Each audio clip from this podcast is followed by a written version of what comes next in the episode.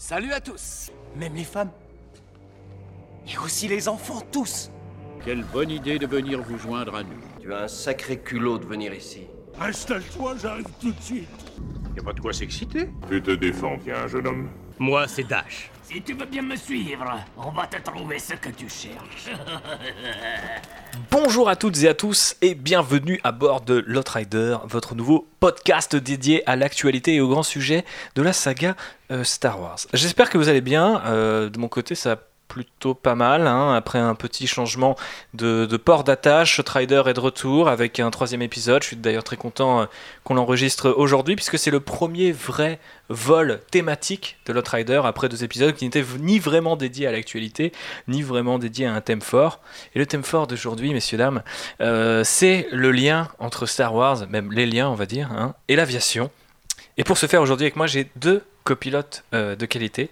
Alors tout d'abord, il est diplômé de Sciences Po ainsi que du Glendon College, agrégé d'histoire et doctorant à l'université de Paris-Nanterre, spécialiste des as européens de la Grande Guerre et de la place de l'aviation au XXe siècle. Il est l'auteur de René Fonck, As des As et pilote de la Grande Guerre, et accessoirement un de mes amis, euh, Damien Incoulon. Bonsoir. Bonsoir. Que, que- que- penses-tu de ma présentation?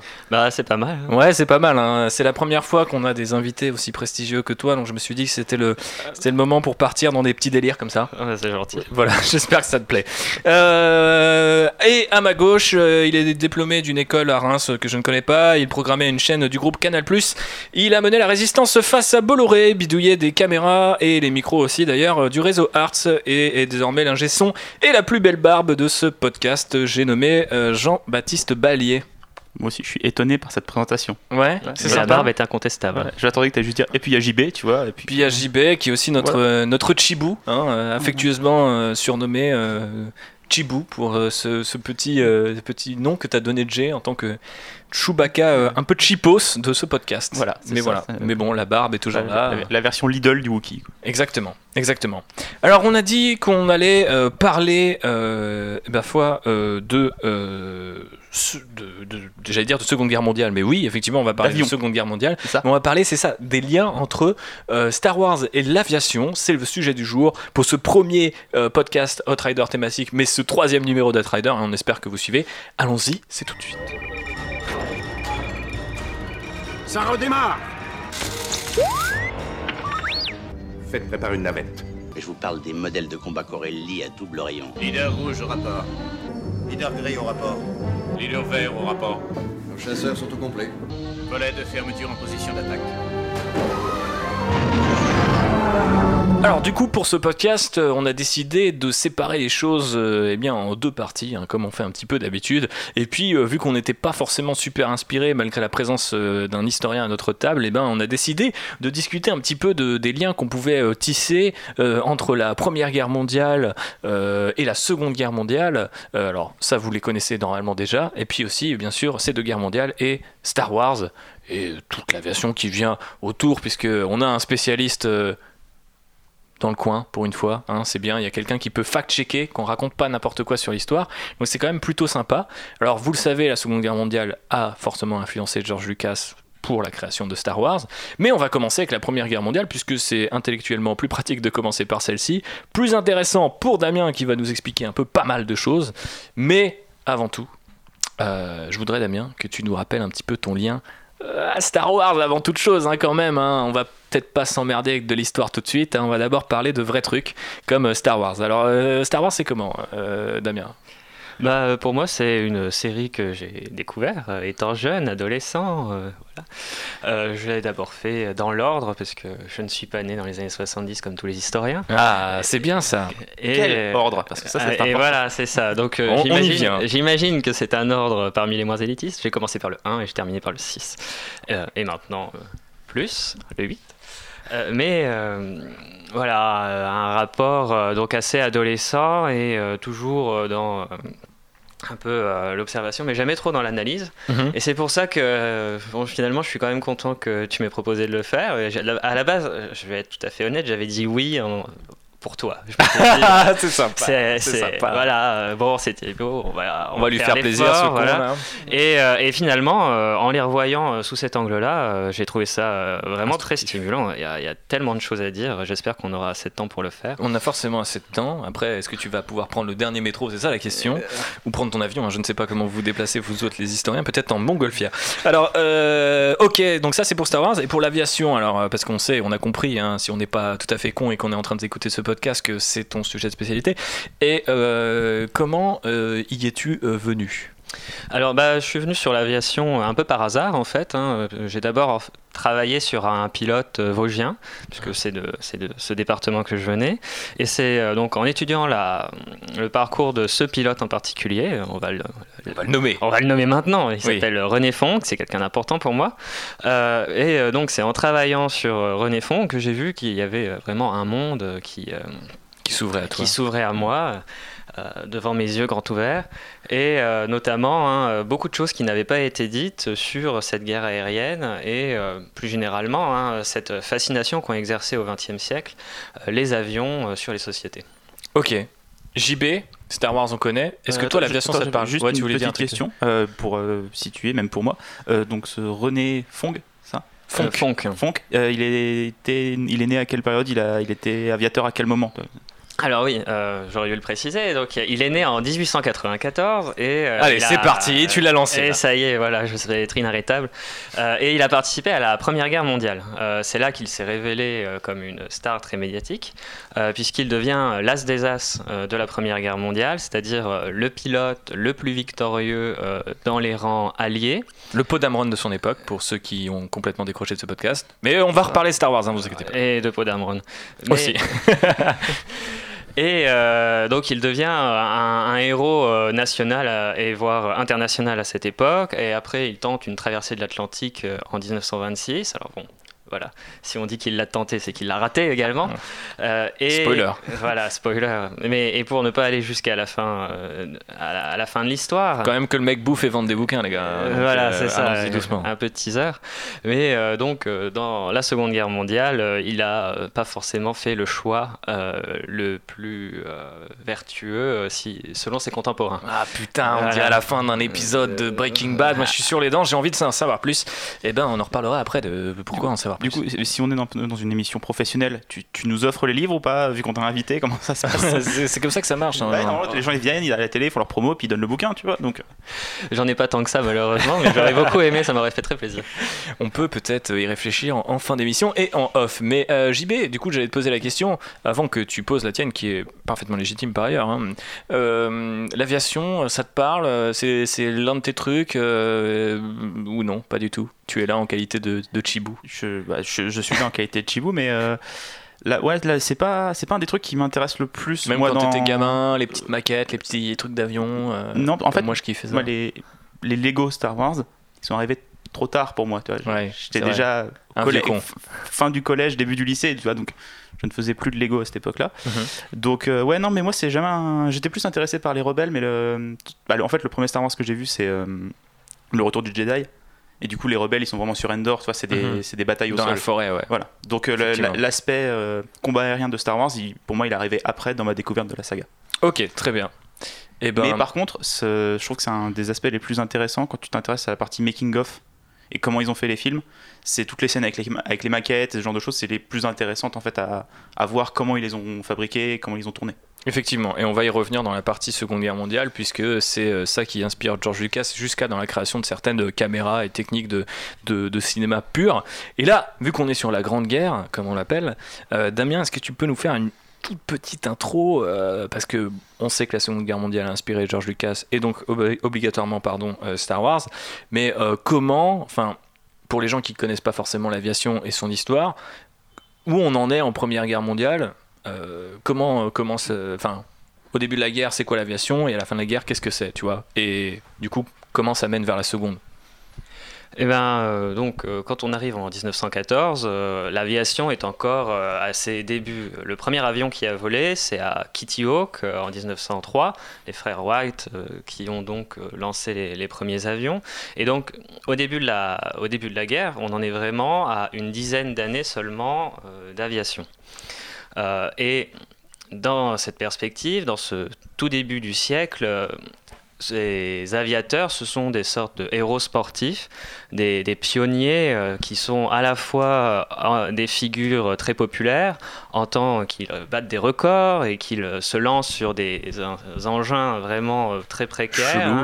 voilà, c'est ça, hein, ça, ça ressemble vraiment à des cages à poules, hein, comme on les appelle, en bois avec de la toile, donc vraiment très fragile.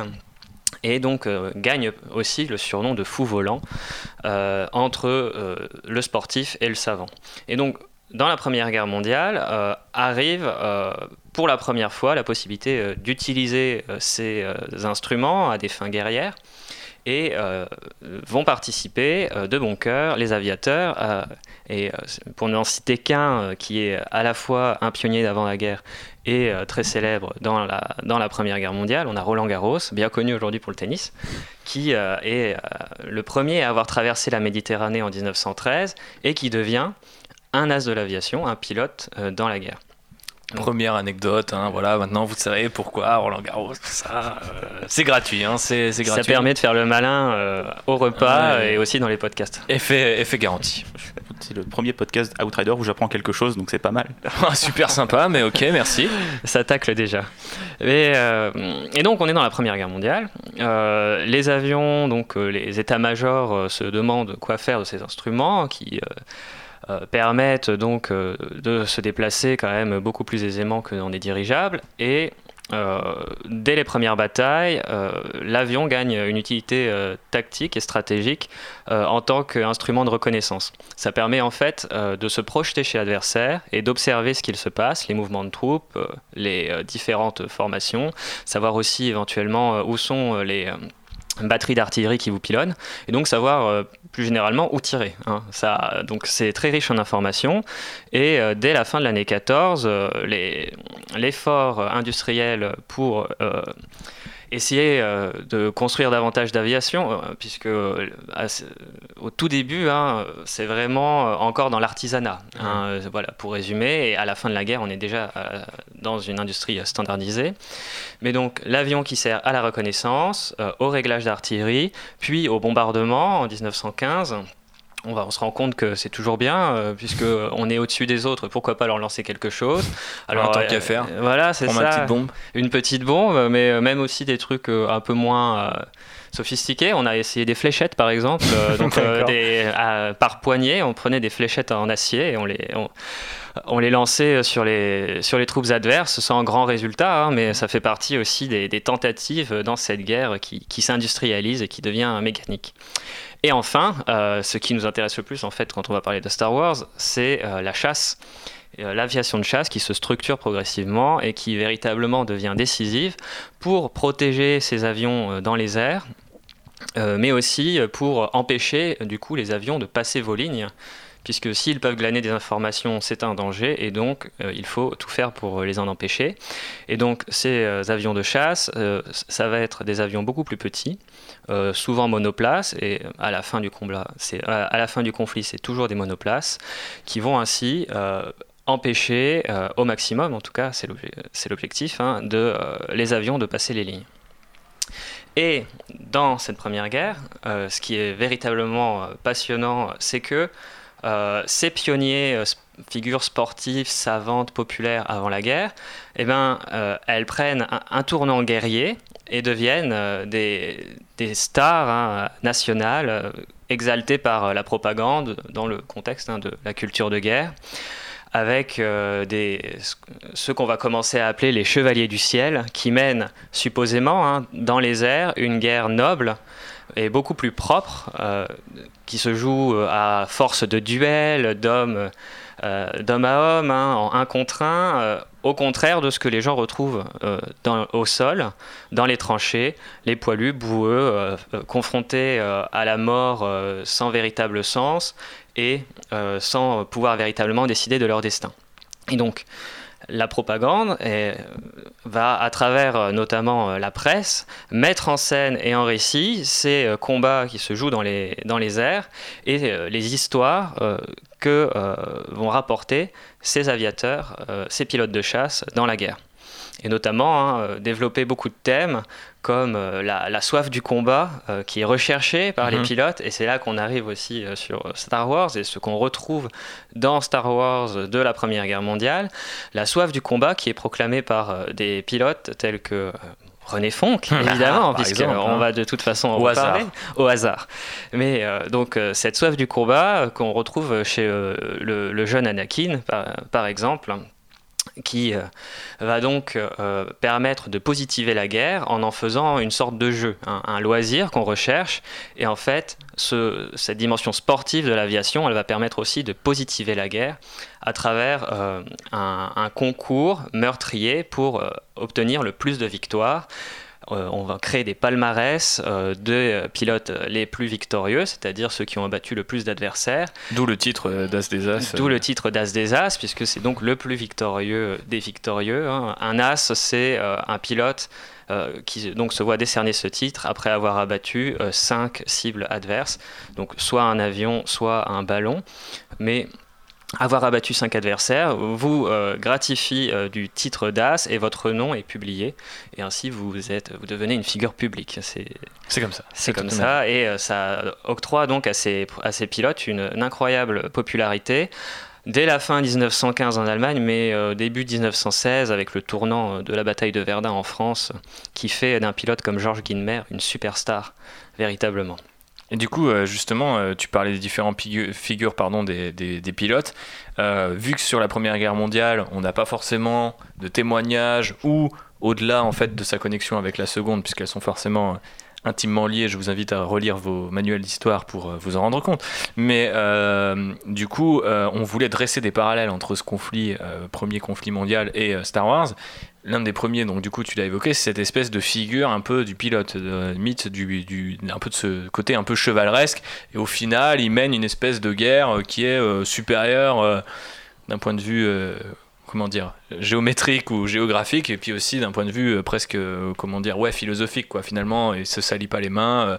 donc JB nous disait tout à l'heure la différence entre les rebelles postés dans les forêts d'Endor et les rebelles qui combattent.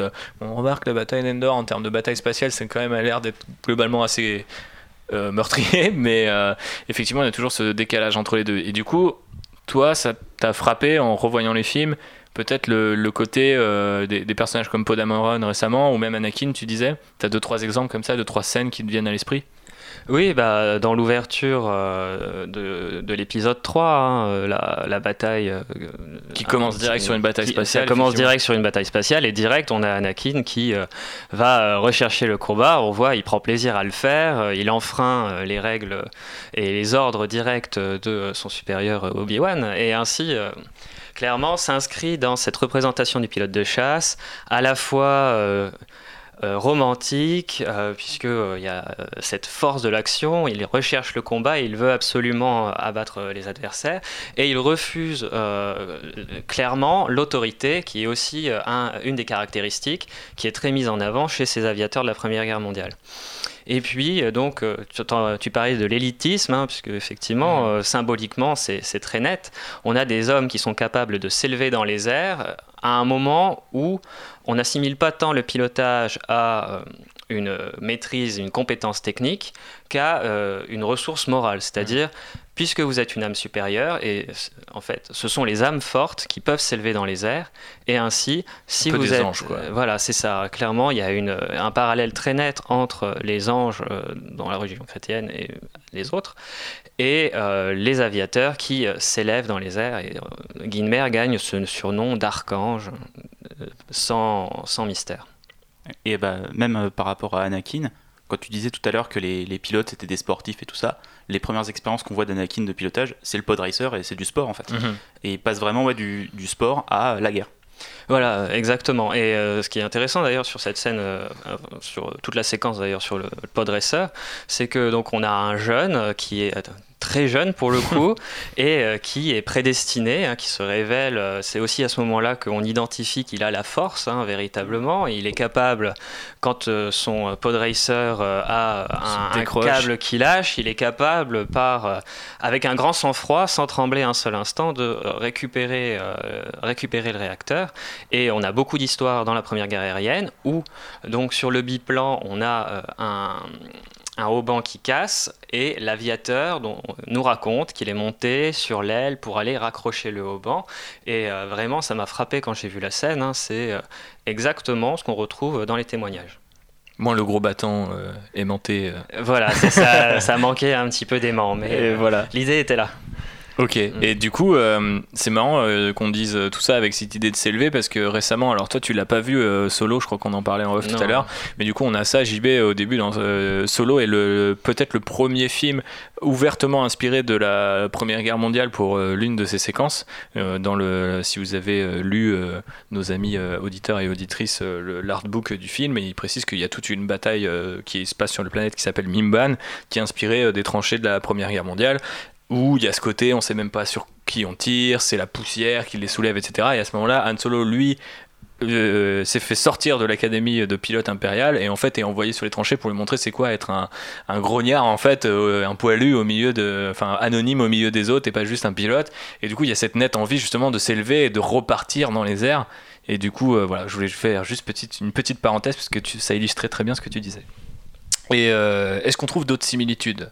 Que euh, la figure des pilotes ou ce côté de la force, toi tu l'avais dit finalement quelque part, euh, ça, nous, ça nous rappelle un peu euh, ce qu'on voyait dans la Première Guerre mondiale, au fait que les, sup- les super bons pilotes, si on met de côté Ponamon et Han Solo, bon ça fait quand même deux exceptions assez fortes, mais ce que je veux dire c'est que les pilotes normalement euh, de Star Wars, euh, dans chaque trilogie, Anakin, Luke, euh, maintenant euh, Ben, euh, Ben Solo, Kylo Ren, euh, sont des pilotes doués parce que quelque part ils ont, comme tu dis, une force d'âme, euh, une force du coup euh, qui est euh, très très puissante. Voilà, c'est ça. Leur esprit, clairement, leur permet de, se transcender, de s'élever euh, très au-dessus des autres et de réussir des choses incroyables. Et euh, c'est aussi hein, euh, cette pensée hein, qui transforme ces pilotes en véritables mythes avant même la fin de la guerre. Et effectivement, hein, on parlait d'Anakin tout à l'heure, mais on le retrouve très nettement aussi chez les autres. Et euh, je dirais même chez, chez Vador, hein, puisqu'il y a un moment, il pilote, hein, il me semble. Mhm, et, euh, tout donc, à fait. euh, c'est c'est véritablement, euh, pour moi, euh, j'ai j'ai revu euh, dans la propagande, quand on voit hein, les plans avec Vador, euh, ce qu'on pouvait voir euh, côté allié à propos de Manfred von Richthofen, c'est-à-dire euh, le, le- le meilleur euh, as allemand qui a abattu 80 euh, avions ennemis. Tranquille. Voilà, hein, facile quand même. Mais c'est le Baron Rouge, vous le connaissez Oui, voilà, sans doute, peut-être hein, le voilà, surnom est plus connu que. Et euh, donc ce Baron Rouge, euh, qui, euh, ne serait-ce que par son surnom, évoquait déjà la mort. Ça pourrait être un perso de Star Wars. ça pourrait clairement être un personnage de Star Wars, et c'est pour ça que dans, dans Vador, il y a beaucoup du Richthofen de la propagande alliée. Ok, bon, on savait que Lucas est fasciné par ce monde de l'aviation, comme à peu près tous les gamins qui sont nés dans les années 40 et qui ont vu euh, la, la- la- comment dire, la, la fin de la Seconde Guerre mondiale et l'impact qu'ont pu avoir euh, les pilotes de, de tout pays euh, sur, sur le conflit. Donc ça m'étonnerait pas qu'il ait ensuite été grappiller des bouquins, des biographies ou que sais-je sur ce genre d'as. JB, t'avais une question? Euh, Non, je croyais. Non, non, mais euh, j'ai un- Alors peut-être que ça va un peu dévier sur la suite, mais est-ce qu'il y avait déjà, parce qu'il y a beaucoup dans Star Wars des idées euh, d'escadron en fait. Est-ce que ça, ça vient de la, dès la Première Guerre mondiale ou c'est arrivé au, moment de la Seconde? Euh, non, en fait, ça, ça apparaît dès, dès la Première Guerre mondiale et c'est euh, aussi lié à l'émergence et à la structuration de l'aviation de chasse en tant que entité arme spécifique euh, dans la guerre, c'est euh, l'émergence des groupes de chasse. Côté français, euh, dès euh, la bataille de Verdun, on structure des groupes de combat avec un, petit nombre de pilotes triés sur le volet qui vont servir de pilotes de chasse et on a donc la mise en place en plus des escadrilles, hein, puisque celles-ci elles existent déjà avant, mais là on a véritablement des groupes de combat qui sont structurés et qui vont être un peu les épouvantails euh, dans les rangs adverses. Euh, et en même temps euh, renforcer encore la, proximité entre ces pilotes et la solidarité au sein de- des escadrilles. Mais donc les escadrilles, pour étendre sur les seuls groupes de combat, les squadrons, ce sont, elles émergent dès les débuts de l'aviation militaire. Avant même la Première Guerre mondiale, on a euh, des escadrilles euh, dans, les différents camps, euh, dès 1909 pour la France. Donc euh, toutes ces histoires de Red Squadron, euh, Blue Squadron, euh, Rogue Squadron euh, et, euh, la compétition entre ces pilotes ou justement au contraire leur solidarité lorsque merde Bing s'est touché ou euh, n'importe quoi mais ce genre de délire euh, c'est tout à fait euh, accurate, comme on dit dans le milieu hipster. Tout à fait. Et euh, un, un- un fait qui m'a marqué euh, quand euh, j'ai quand j'ai revu le, le dernier, c'était que les casques des pilotes sont tous personnalisés. Ils ont Mhm. chacun un, logo différent et donc témoignent d'une perso- une personnalisation, d'une appropriation du casque. Et c'est quelque chose qu'on retrouve en fait dans la Première Guerre mondiale. Les escadrilles, du coup, vont chacune se, se trouver un emblème. Euh, le plus célèbre côté français, c'est la cigogne, mais euh, on a aussi, euh, par exemple, la hache pour une escadrille de bombardement dont le chef s'appelle Alfred Bordage, donc c'est la hache d'abordage. Voilà, donc une sorte de romantisation, de, une romance de la guerre, qui passe par une tenue spécifique, des accessoires, et euh, ces, ces petits accessoires, on les retrouve aussi euh, dans, dans Star Wars, et ça m'a Mhm. m'a particulièrement frappé euh, Bah, quand je les ai vus. Les dés de Han Solo, par exemple, sont un peu son, son porte-bonheur de pilote. Et voilà, c'est ça, la patte de lapin, euh, enfin, c'est toutes des choses qu'on retrouve déjà dans les récits de la, de la Grande Guerre. Ok, et niveau de technique de combat, stratégie, etc., est-ce que toi, en revoyant les films, tu t'es dit, ah finalement, il y a, il y a peut-être plus de première que de, que de Seconde Guerre mondiale, par exemple? Euh, non, à mon avis, il y a quand même plus de secondes que de premières, Ok. et, euh, pour être tout à fait clair. Mais il y a Ah, des le choses mec a qui... bossé, le mec a bossé. Non, non, mais et- mais il y a des choses qui euh, sont en fait euh, très fortement exploitées dans la Seconde Guerre mondiale, mais qui apparaissent euh, dès la première.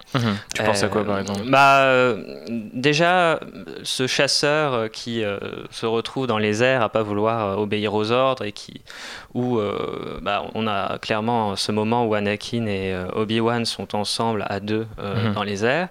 Euh, cette euh, liberté du chasseur solitaire ou euh, chasseur partenaire, elle est déjà dans la Première Guerre mondiale, mais on en parlait tout à l'heure, il y a la massification des, escadrilles aussi euh, qui apparaît, et euh, on passe de ce statut euh, de chevalier solitaire, etc., à, la fin de la guerre, des escadrilles organisées en groupe.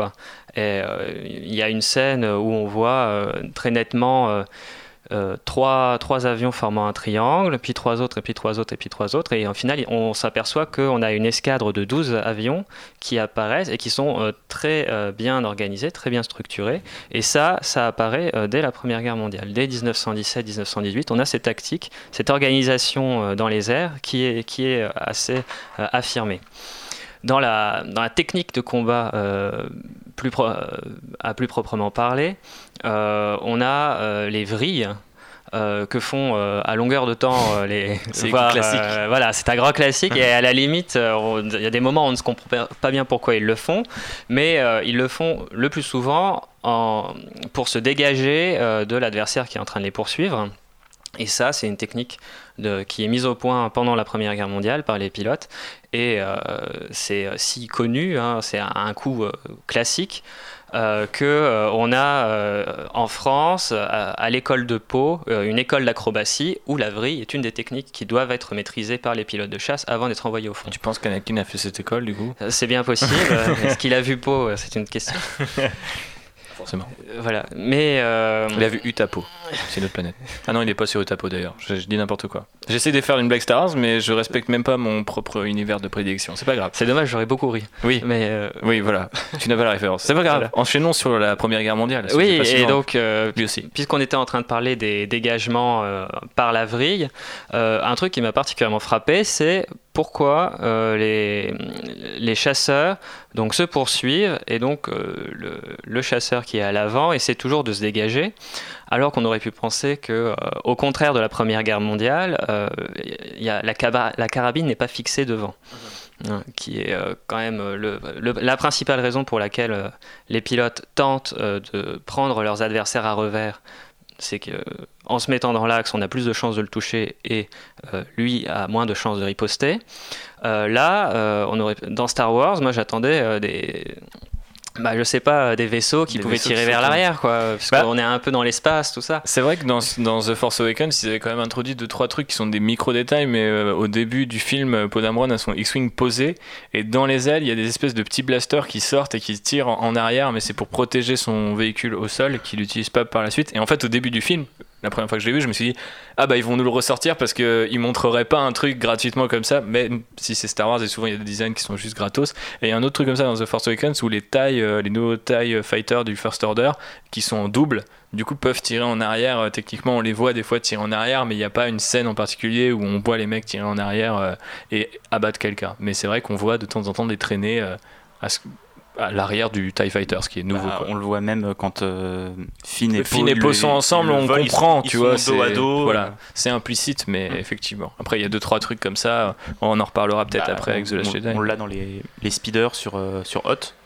Ouais, C'est ça, les snow speeders, mais après, c'est de l'artilleur de queue, comme il y avait peut-être déjà à la Première Guerre mondiale, euh, deux personnes, euh, Oui, euh, quand l'une on- derrière l'autre, quoi. Oui, voilà, c'est ça. Les, les biplaces ou les triplaces avaient aussi une, euh, une mitrailleuse mobile à l'arrière, mais bon, c'était déjà assez peu efficace au final. Mais, et c'était surtout pas sur les, les chasseurs. Mhm. Voilà, là, c'était des avions d'observation ou de bombardement, et donc des, des plus gros avions, Donc, moins rapides, hein. voilà, dont il fallait se protéger. Euh, donc ça c'est un, un phénomène qui m'a qui m'a intrigué mais en même temps euh, ça m'a renvoyé complètement à ma première guerre mondiale donc ça m'allait tout à fait Euh, Le mec était à l'aise. bah je sais pas Il est à la maison. Il est à la maison. Oui, exactement. voilà, c'est ça, on est confortable euh, ici.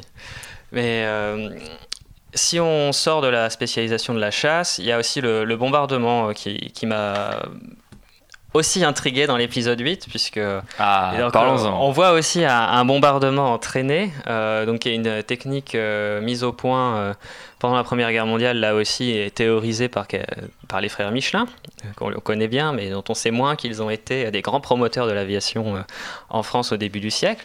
Et donc ce, ce largage entraîné Michelin, on le retrouve, merci, au début de, de l'épisode 8 avec des bombes lâchées dans l'espace. Et euh, donc le prin- le- Alors, on est que- reparti sur les bombes dans l'espace. hein. Alors on en a déjà que- parlé dans le premier numéro. Il faut qu'on en reparle. Euh, D'accord, bah, parce que justement, euh, enfin, le, la force du, bo- du bombardement entraîné, c'est qu'on se sert de la gravité pour faire un rideau. Et là, en l'occurrence, euh, sans gravité, comment les bombes tombent-elles sur ces... J'avais, j'avais, j'avais émis une théorie. hein, Très bien. alors, il y, a- il y a deux, il y a deux- Alors, je crois que la, la- la théorie officielle du truc, je sais pas comment ça marche exactement, mais déjà, il y a une gravité à l'intérieur du, du- du vaisseau. Il y a une sorte de puits de gravité. Tu vois, c'est pour ça qu'il a ce design un peu chelou. D'accord. Mais moi, ma théorie que j'avais avancée dans le premier numéro de ce, ce podcast, c'était que les bombes étaient magnétiques. Et donc, en fait, si le vaisseau bougeait, à peu importe sa vitesse, au-dessus d'un véhicule, et qu'en fait, il y avait une grosse, un plus gros vaisseau très métallique en dessous, elle pouvait peut-être tomber en- un peu en cascade. En vrai, peut-être qu'elle devrait tomber tout droit. Je suis très nul en physique et t'as l'air de pas du tout être satisfait, donc je pense que c'est ça. Mais voilà, c'était ma théorie. Qu'est-ce que t'en penses? On peut en discuter et faire un podcast là-dessus. Oui, euh, j'ai surtout pensé que le bombardier, il était surtout, il devait sans doute être du même métal ou d'un métal proche de celui euh, de la, de- du vaisseau adverse, et que donc euh, les, les bombes euh, n'allaient pas, n'allaient pas tomber. Enfin, ça m'a pas vraiment convaincu et ça m'a posé des questions, mais là aussi, ça a renvoyé clairement aux représentations des bombardements euh, qui sont bah, omniprésentes pour le coup dans la Seconde Guerre mondiale, Mhm. où là les bombardements ont été décisifs. Effectivement. Mais il y a quand même ce côté un peu roots, euh, un moment de il regarde dans un espèce de trou euh, qui paraît vraiment, euh, j'allais dire anachronique, ce qui n'a pas de sens pour Star Wars, mais tu vois ce que je veux dire. Quoi. Mhm. JB, tu voulais rajouter Ouais, non, c'est juste, euh, ça m'énerve qu'on soit tatillon sur des trucs comme ça dans un monde où il y a des, des ours en peluche qui se battent avec des épées laser dans l'espace et des magiciens, tu vois. Donc, Euh, oui, Voilà, oui, c'est une façon de le dire, mais là on est euh, parmi les spécialistes. Il faut aussi mettre un peu d'eau dans ton vin, Jean-Baptiste, ou un peu de magnétisme dans ta bombe. Bref, Euh, quoi d'autre? Non, c'est bon, on a fait le tour. euh, Euh, ah bah on peut continuer moi sur Alors, les bombardements. Moi, je voulais qu'on revienne sur un truc que JB, euh, JB nous a un petit peu. Ah, il est, il est taquin, il nous a fait des petits spoilers comme ça au cœur de ce podcast. Parce que moi, je voulais qu'on revienne sur un truc en particulier qui est aussi valable tout à fait pour la Seconde Guerre mondiale, mais qui a peut-être plus de sens dans les parallèles qu'on a essayé de dresser ensemble, euh, Damien et moi, en préparant ce podcast. Euh, c'est euh, le Rogue Squadron. Vous avez sans doute déjà entendu ce nom, parce que c'est un nom assez commun de l'univers Star Wars. Ce qui est assez marrant, c'est que c'est un nom qui est aujourd'hui canonique, puisque vous savez que depuis le rachat de Lucasfilm par Disney, tout ce qui a été fait après euh, les six films et euh, Clone Wars a été euh, mis au frigidaire. Et donc c'est là, mais c'est plus officiel. Pourtant, le Rogue Squadron a des origines officielles, puisque techniquement, on parle d'un Rogue Group, d'ailleurs, dans l'Empire contre-attaque et dans la novélisation de l'Empire contre-attaque, si je dis pas de bêtises, c'est ça.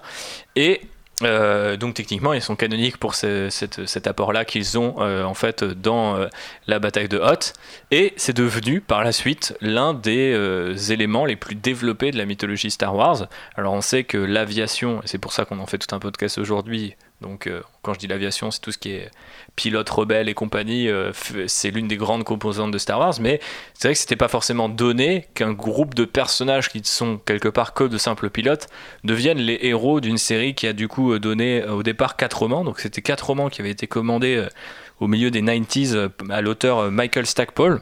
Donc euh, il devait, euh, avait qu'un seul thème, c'était X-wing. Donc en fait, euh, il, était un petit peu perdu. Alors du coup, il a joué aux jeux qui existaient à l'époque, X-wing versus Tie Fighter, ce genre de trucs.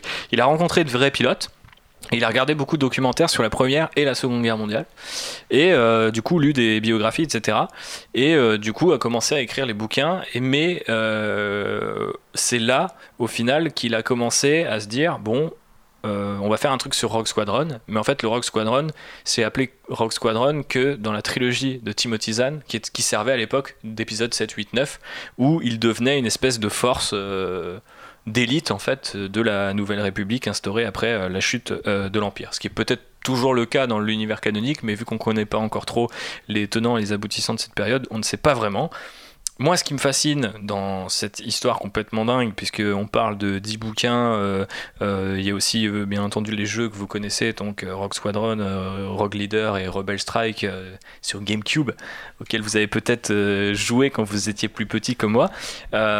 Donc euh, 35 numéros de comics, euh, 10 romans et 3 jeux vidéo et un apport assez énorme au sein de l'univers étendu, l'ancien univers étendu, fait que on a ces, gens-là qui sont un petit peu des gens euh, entre guillemets simples de l'univers Star Wars qui sont devenus euh, pendant euh, en tout cas dans les années 90-2000 euh, des, des méga rostars en fait au même titre que des personnages aujourd'hui cultes ou même les nouveaux personnages de la trilogie faisaient vraiment vibrer les fans.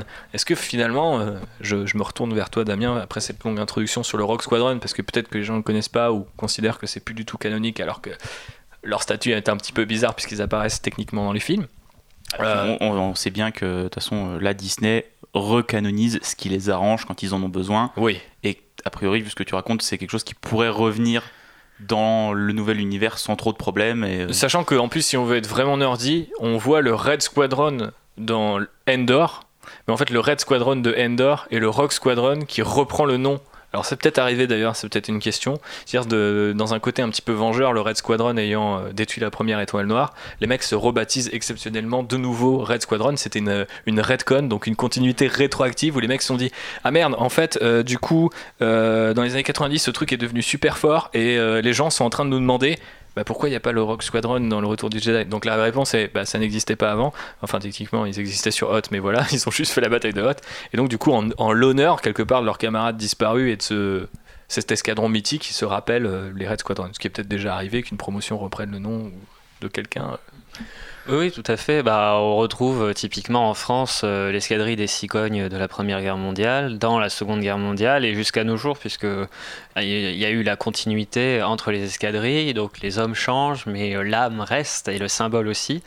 Et euh, donc c'est exactement ça C'est aussi. exactement ça, et euh, c'est ce qu'on retrouve plus généralement dans l'aéronautique. Ok. Et donc, du coup, toi, euh, tout ce côté. Un petit peu, euh, je sais plus comment euh, les décrivait, euh, j'avais noté une petite citation de nos amis journalistes. Ouais, l'auteur Jason Fry, qui était un mec qui écrivait sur StarWars.com et qui écrit maintenant des vrais bouquins Star Wars, parlait de Loyal Working Class Heroes. Ce qui n'est pas tellement le cas des pilotes de la Première Guerre mondiale, mais tu reviendras peut-être dessus.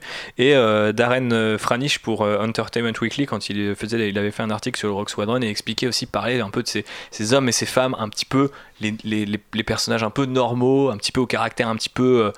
comment dire, ouvriers, quoi, des gens du peuple, mais un peu des, ré- des révolutionnaires, des gens qui n'hésitent pas à, être un petit peu une force d'élite de la Nouvelle République, mais aussi quelqu'un qui les tient au carreau euh, et une sorte de force civile finalement. Ça aussi, peut-être qu'on, du coup, ça peut faire la transition vers la Seconde Guerre mondiale, mais il y a beaucoup de pilotes, dont René Fonck, et tu l'expliques euh, dans ton bouquin, qui, entre, dans l'entre-deux-guerres, deviennent des figures euh, civiles. Et c'était le cas de Rock Squadron, qui devient un peu euh, l'escorte de la Nouvelle République, le symbole, etc. Donc. euh, si tu peux développer sur ces 12 000 sujets que je viens de te lancer à la figure, euh, n'hésite pas. Mais euh, j'adore tes sujets euh, sur- Ça va. dans ma figure aussi. Oh, Euh, c'est chaud euh, ce soir. Mais euh, effectivement, Oui, il fait chaud. euh, C'est très très il chaud. fait très chaud. Mais euh, la, la médiatisation dont ils font l'objet, ça, ça crée nécessairement du sacré et euh, ils deviennent des, des figures effectivement très médiatiques. Et, euh, Et juste, j'ai une oui. petite question par rapport à, en fait, à leurs origines. Est-ce que, Oui. j'imagine que l'aviation c'était quand même quelque chose qui coûtait cher, donc est-ce que les premiers c'était pas, bah, pas des nobles mais des bourgeois, des, et pas forcément des héros du peuple, comme entre guillemets il dit sur le Rock Squadron quoi. Alors justement, ouais, j'y viens. Euh, juste, euh, on a pour les pilotes de l'avant-guerre principalement des bourgeois et des aristocrates, puisque euh, faire du sport c'est déjà un, un luxe de- des classes privilégiées, mais alors faire un sport mécanique, là on a encore des- passé le stade au-dessus. Donc ça c'est pour les pilotes dès l'avant-guerre. Ensuite, la Première Guerre mondiale, et c'est ça qui est formidable avec cette guerre, d'observer un peu comment on crée une classe euh, de pilotes euh, euh, triés sur le volet, certes, mais formés au pilotage, quelle que soit leur origine. Ce qu'on recherche vraiment chez eux, c'est les compétences physiques, la jeunesse et l'esprit militaire. Sur cette base, on forme des hommes et Effectivement, dans un premier temps, ce sont surtout des gens issus de la cavalerie, donc là aussi d'extraction le plus souvent assez noble, puisque la cavalerie n'a pas, euh, n'a plus d'utilité véritablement, plus de raison d'être dans la guerre de tranchées.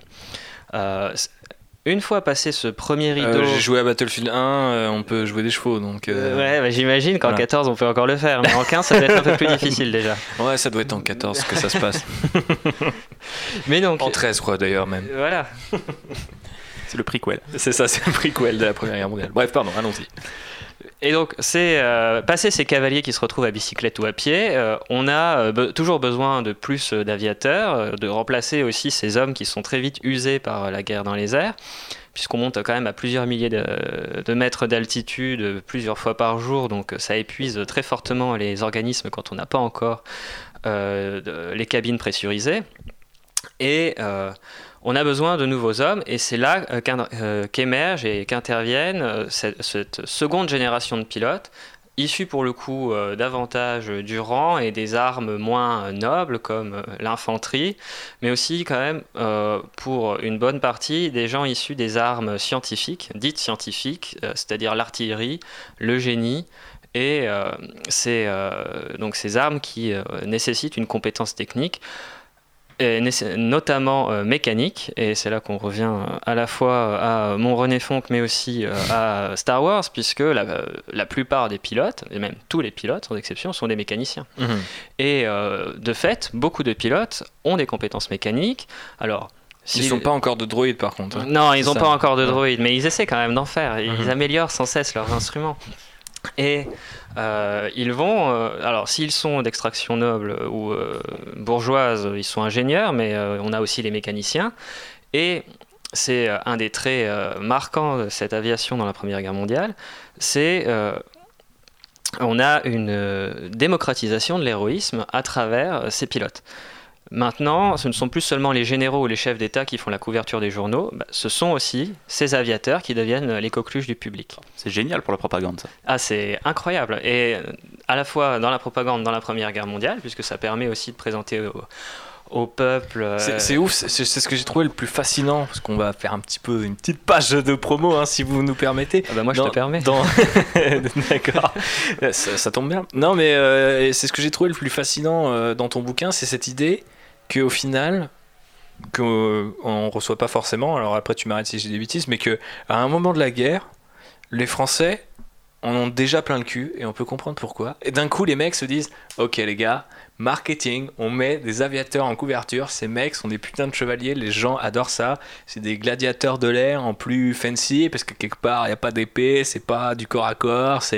Et du coup, d'un coup, l'effort de guerre, ou euh, en tout cas la perception de la guerre change. Tu, enfin, je, je, je grossis peut-être un peu le trait, mais c'est c'est c'est ça fond- fondamentalement. Oui, oui, c'est ça, ça va. Alors, ça ne change pas euh, complètement la physionomie de la guerre, hein, faut quand même qu'on rester euh, mesuré, mais euh, effectivement, ça, ça positive euh, significativement euh, le conflit, la C'est guerre un dans bon les moyen airs. de contourner la réalité voilà, de la c'est guerre. ça. D'aut- D'autant que ça émerge en 1916, donc euh, comme tu le disais, à un moment de lassitude, et où les gens ont besoin, à l'arrière, de comprendre pourquoi ils sont en train de faire cet effort et qu'est-ce qui se passe au front. Et plutôt que de leur montrer ces poilus euh, dans les tranchées, là, on va leur présenter leurs fils, leurs enfants euh, qui ont euh, une vingtaine d'années.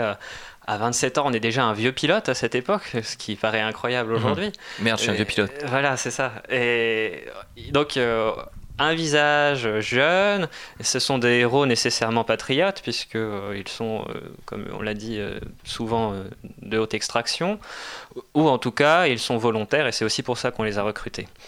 Et ça va ainsi hein, permettre de soutenir cet effort de guerre. Et voilà, que les civils à l'arrière sachent pourquoi ils se battent, pourquoi ils tiennent encore. Hmm. On voit facilement, je trouve, le, le parallèle avec les rebelles. Mais d'un autre côté, est-ce que dans l'Empire, on a dans Star Wars des images de pilotes en fait, impériaux Ouais, il y avait beaucoup ça dans l'ancien univers étendu, et notamment l'un des, enfin, on va dire, euh, dans les antagonistes euh, du Rock Squadron, il y a aussi euh, toute cette mythologie d'As, qui en fait, le nom est jamais prononcé en fait dans un film. Euh, même Poe Dameron, c'est pas un Ace, tu vois. Peut-être ils disent Ace Pilot, mais plus au sens de l'adjectif, quoi. Et, euh, et du coup, euh, on va pas avoir euh, ce titre, alors que dans l'Empire, il est revendiqué dans l'ancien univers étendu. Et encore dans Rebels, même s'ils n'utilisent pas le terme, donc Rebels est une série canonique d'animation où il y a un personnage qui, est, euh, qui a un uniforme de pilote impérial. Donc déjà après, il y, il y a ce truc assez intéressant, c'est que du coup, il y a des as. Mais le principe de l'Empire et de ses uniformes, c'est qu'il euh, anonymise complètement les personnages en fait. Donc Bah, il- tous- Tous les pilotes qu'on voit de l'Empire, ils ont des casques de Stormtrooper en plus. Effectivement, donc ils ont des casques, euh, donc il a le même uniforme, mais il va avoir des bandes. Alors du coup, euh, j'ai perdu le nom du personnage, mais dans l'ancien univers étendu, ce personnage euh, c'était euh, des bandes rouges, et là dans euh, dans euh, donc rouge, hein, Mhm, voilà, on y revient. on y revient et On euh, reste dans les codes couleurs de l'Empire. c'est ça aussi, et euh, ça tombe bien. Et du coup, euh, là dans Rebels, c'est des bandes jaunes, et le personnage est euh, redoutable parce que il pilote déjà un TIE Interceptor du coup est pas tout à fait, euh, enfin à l'époque, est euh, le- le- l'avion dernier cri, etc. Donc oui, il y a déjà eu ce truc-là. Et moi, ce, que, ce qui m'a toujours fasciné, parce que j'ai toujours été fasciné par l'aspect aviation, euh, ayant grandi dans une famille où mes- mon père et mon parrain faisaient plein de maquettes, avaient des bouquins là-dessus, Mac 1, l'encyclopédie de l'aviation, des, des trucs comme ça qui, qui traînaient chez ma grand-mère. Et J'étais toujours fasciné. Et du coup, bah, quand je revenais à Star Wars, c'était forcément ce que je voyais aussi autour de moi qui, me, qui attirait mon esprit. Et du coup, j'avais commencé à faire des recherches un petit peu sur, ok, donc les rebelles, je vois bien, parce que quand même, ils sont un peu les stars de plusieurs moments du film. Les batailles spatiales, moi j'ai toujours kiffé. C'est à ce moment-là que finalement, ces héros. Parce que c'est sûr que du coup, euh, par rapport. Enfin, peut-être certains sont nobles, on ne sait pas trop, etc. Mais je veux dire, dans Rebels, euh, t'es es forcément une sorte de working class quand t'es face à des Jedi ou des mecs euh, dont la destinée implique toute la galaxie, quoi. Eux, c'est des, hommes du peuple automatiquement. Du coup, je m'intéressais beaucoup aux rebelles, et puis après, je me suis un peu. Je me suis dit, comment ça se passe de l'autre côté? Parce qu'un TIE Fighter, ça a l'air quand même galère à piloter. Et du coup, euh, c'est marrant qu'ils avaient développé toute cette mythologie. euh, pas rétroactivement, mais euh, enfin un petit peu, c'est-à-dire que dans les films, on ne nous parle pas de la technologie, comment ça fonctionne, etc. Euh, c'est souvent inné, il y a très peu d'expositions sur comment marchent les choses dans Star Wars. Ce qui fait qu'on a des débats euh, du style est-ce que c'est magnétique, est-ce que ça devrait tomber sans gravité, etc., etc. Mais du coup, on sait, grâce à des petites encyclopédies, des trucs, qu'ils ajoutent toujours du storytelling à côté de ça. Et notamment, on sait que les TIE Fighters n'ont pas de bouclier. Et du coup, il y a ces affiches de propagande. On peut je crois qu'on les trouve encore dans des bouquins. Il y a des bouquins de propagande Star Wars qui sont édités par Lucasfilm avec des affiches euh, rebelles euh, versus euh, Empire. Et du coup, il y, y en a une qui est très bien, mais je sais pas si c'est un truc officiel, mais que je trouve très vrai. Et du coup, c'est No Shield, All Guts. Et avec un pilote qui est posé sur son TIE Fighter, tu vois. Et c'est en mode, les mecs sont complètement suicidaires, mais euh, finalement euh, tirent une certaine fierté à l'idée de dire notre vaisseau a pas besoin, en fait, euh, tu vois, de, de bouclier. Et alors que, quelque part, là on peut faire le lien avec la Première Guerre mondiale, on est, au, fait, du côté des pilotes rebelles, on les connaît, ils sont identifiés, ils ont des noms, ils ont des, donc il y a Red 2, etc. Mais derrière il y a toujours un nom et les encyclopédies développent toujours à mort leur backstory. Et ils ont pas que une moustache pour les identifier quoi, et leur casque, comme tu disais Damien, à l'inverse de l'Empire d'ailleurs. Mais donc Alors que du côté et aussi leur vaisseau, il est personnalisé, ils ont leur droïde, il va avoir des modifications comme les Y-wing qui sont des vieux vaisseaux dont ils dépouillent les réacteurs pour que ça soit moins lourd, etc. Enfin, il y a tout ça qui ra- il rajoute tous ces petits détails comme ça dans le dans le storytelling des, encyclopédies, ce genre de trucs. Et après, du côté de l'Empire, à l'inverse, bah, les mecs se disent en fait, euh, faut qu'on protège nos vaisseaux, donc il faut qu'on protège nos tranchées, faut qu'on protège nos- notre artillerie. Donc on a 72 TIE Fighters par euh, Star Destroyer. On peut pas tous leur équiper de, boucliers, donc au final c'est la machine de guerre impériale qui dit en fait on est sur la masse quoi. Et quelque part il y a ce débat super intéressant qui lui est canonique avec euh, l'amiral Frone qui est cette espèce de lui pour le coup euh, je sais pas trop s'il est noble ou quoi mais il a cette espèce de splendeur un petit peu euh, immaculée de dire ok moi j'ai un plan et en fait lui s'oppose à l'empire qui dit ok l'empire euh, il y a une partie de l'empire qui est fan de l'étoile noire en bas c'est la- l'arme ultime et lui il dit non non il faut juste une flotte avec v'là les chasseurs v'là les vaisseaux partout tout le temps en fait c'est le meilleur moyen en fait concentrer toutes nos forces à un endroit c'est le meilleur moyen de perdre moi je pense qu'on devrait être là-dessus tu vois et ça il y a- il y, a plein de petits euh, finalement éléments de narration comme ça euh, dans Star Wars qui font que tu as l'impression que les vaisseaux et la guerre spatiale, elle est quand même hyper importante dans le. C'est pour ça que ça m'a toujours fasciné aussi dans le dans le comment dire.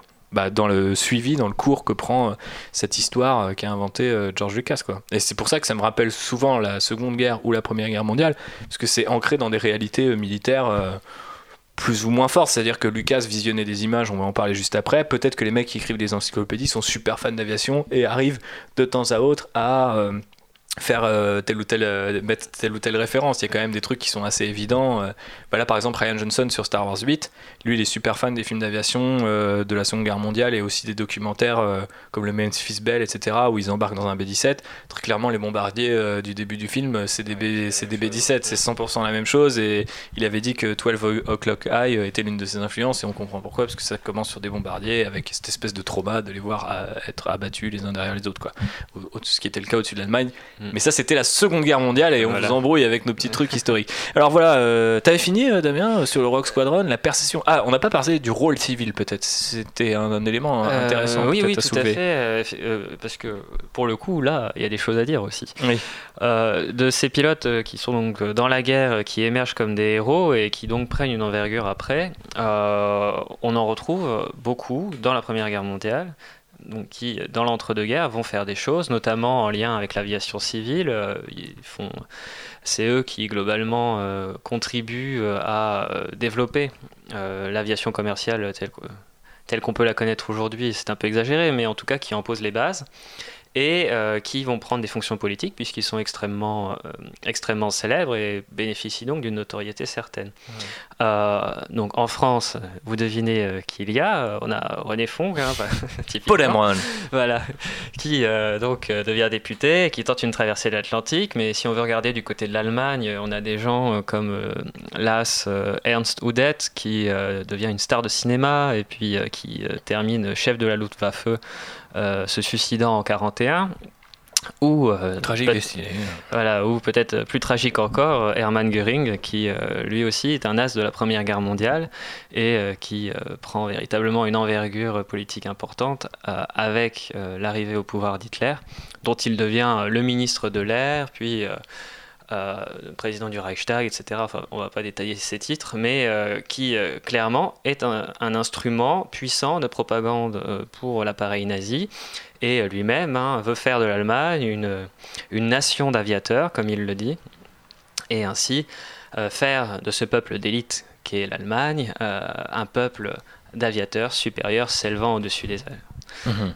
Donc euh, on retrouve hein, très nettement euh, des, des pilotes qui en plus pendant la Première Guerre mondiale ont gagné très rapidement en galon et euh, ont été couverts de récompenses et qui deviennent ainsi euh, des, des hauts euh, militaires. Euh, Globalement, euh, en France et en Allemagne, pour s'intéresser qu'à cela, euh, l'essentiel du haut commandement euh, des armées de l'air euh, à l'entrée dans la Seconde Guerre mondiale sont des anciens as de guerre, des- anciens pilotes, euh, et euh, donc euh, généraux, euh, plusieurs étoiles. Et euh, par contre, cela reste au sol, au contraire du général Kenobi, qui lui est toujours euh, au combat, euh, bon pied, bon oeil. Donc là, on- est-ce que du coup ça fait pas écho un petit peu à la dessinée qu'on a euh, encore en suspens parce que le 9 épisode n'est pas sorti, mais de Paul Amron qui est cette espèce d'as ultime euh, prendre l'ampleur, tellement bon quelque part dans ce qu'il fait, aussi un peu angélique dans le côté j'arrive, euh, peu importe les morts autour de moi, j'ai accompli la mission. Et finalement, on le rappelle un petit peu à l'ordre en mode euh, déjà t'es un symbole, donc ça serait bien que tu ne meurs pas tout, tout de suite. Et accessoirement, bah il y a une armée à commander, et on est de moins en moins quoi. Ça, ça t'a rappelé aussi un petit peu ce, que t'as- ce sur quoi tu as écrit Oui, euh, tout à fait. Bah, sur les pilotes euh, notamment qui sont euh, le plus décrits euh, comme euh, les fonceurs, des têtes brûlées et euh, cette, euh, cette image. Hein, happy euh, flyboy.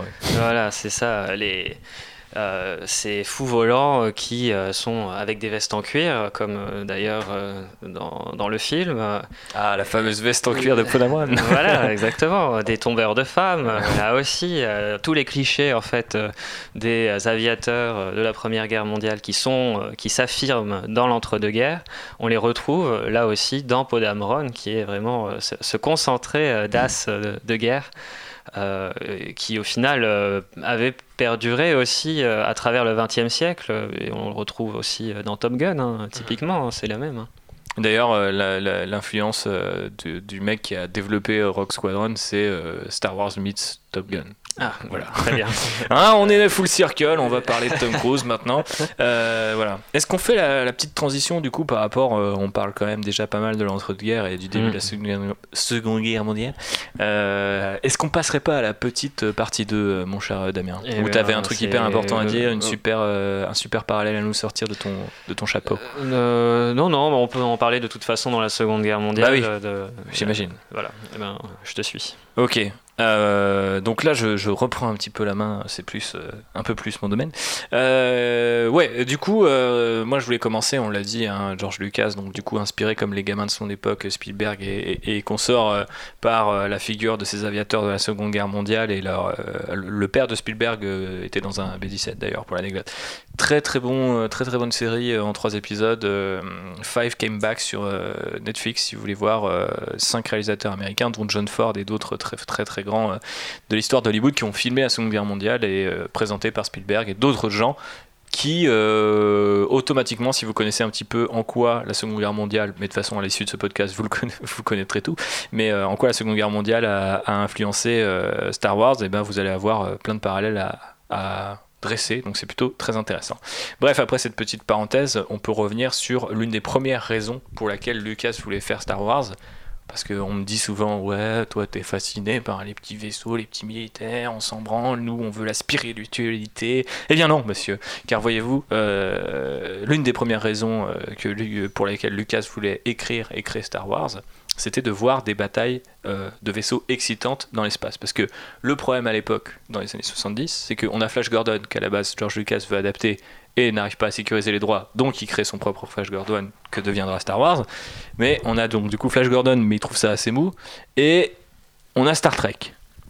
Et si vous vous souvenez bien des Bah, au, batailles niveau, au niveau de la Star mollesse, Trek, euh, Star Trek, on est loin. hein. Ouais, c'est ça. pas mal. hein. euh, c'est que sur Star Trek, alors désolé pour les Trekkies qui nous écoutent éventuellement, qu'est-ce que vous foutez là Euh, Donc, euh, du coup, euh, je visualise, y compris dans ceux d'Abrams qui sont censés un, petit peu dynamiser tout ça. C'est pour ça que ça m'a fait plaisir que quelque part les, séquences de dogfight de, The Force Awakens sont quand même pas mal. C'est qu'on a ces espèces de vaisseaux qui se tournent pas vraiment autour, c'est plus à distance et qui se pilonnent mutuellement, un peu comme le ferait finalement des, navires en fait. C'est l'analogie que je faisais, c'est qu'au final, quelque part, les croiseurs et les gros vaisseaux de Star Wars, c'est pas des c'est pas des bateaux en fait c'est juste des gros avions et, ou des, des avions qui porteraient des avions ce qui est l'une des idées je crois euh, de René Fonck euh, à l'époque euh, tu expliques dans son Oui, bouquin qui visualise ouais. déjà l'héliporteur du Shield de, de, de Avengers C'est ça, voilà exactement. le mec était dans le turfu et euh, J'espère qu'il imaginait un truc un peu plus stable qu'un héliporteur. Parce que Ouais, ouais, temps à tomber. vi- vi- visuellement, enfin, j'espère pour lui. Euh, mais bref, donc visuellement, il faut effectivement penser à Star Wars et Star Trek sur deux choses très différentes. Et euh, du coup, l'analogie peut être, euh, bah, il y a un truc, c'est vraiment des avions, et l'autre, c'est plutôt des bateaux dans l'espace, quoi. Avec euh, du coup l'espace comme mer et pas comme euh, juste bah, cieux ou air. Bref.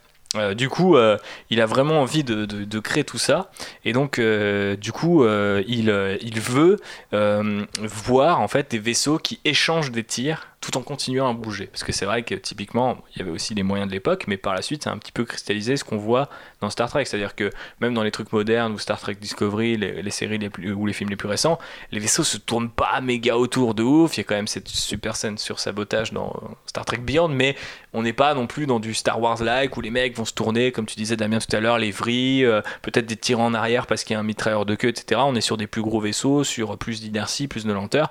Et lui, il voulait vraiment voir un truc où les, les mecs se chassent. Il visualisait vraiment ce, truc-là. Sans doute parce qu'il était très inspiré par la Seconde Guerre mondiale et que du coup, pour créer cette chose-là et dire aux gens qui font un film avec lui, parce qu'un film se fait pas tout seul et qu'il faut réussir à transmettre sa vision, il va vraiment aller chercher euh, dans les films de guerre et euh, aussi les images d'archives, les banques de données, etc. Donc on dit parfois qu'il a fait un film de 25 heures. Euh, j'ai- fact-checké mes propres sources. Genre, euh, Lucas a fait un film de 25 heures sur des images d'archives et tout ça pour euh, montrer c'est quoi Star Wars. En fait, l'idée c'est qu'il a pris 25 heures d'archives au total et de films, etc. Et en fait, il a juste compilé 25 heures, mais il n'en a pas fait un film, il n'y a pas de montage derrière, c'est juste, il a trouvé jusqu'à 25 heures de contenu. Et en fait, donc du coup, quels étaient ces trucs de contenu? Donc, comme on l'a dit, il y a des, images d'archives, des, des trucs de banque de données, donc notamment des images de la bataille d'Angleterre. Donc, euh, qui avaient été capturés euh, directement euh, sur place. Il y a aussi forcément des films qui inspirent Lucas. Donc, parmi les deux plus connus, il y a The Dam Busters, donc qui va lui donner l'idée de run successif contre une installation bien particulière. Donc l'histoire de The Dam Busters, c'est des bombardiers qui doivent aller, qui vont les uns après les autres sur un dam, un barrage, donc. Et donc du coup les avions descendent les uns vers les autres et doivent rester très très très proches du sol, de l'eau et donc s'exposer à la DCA ennemie.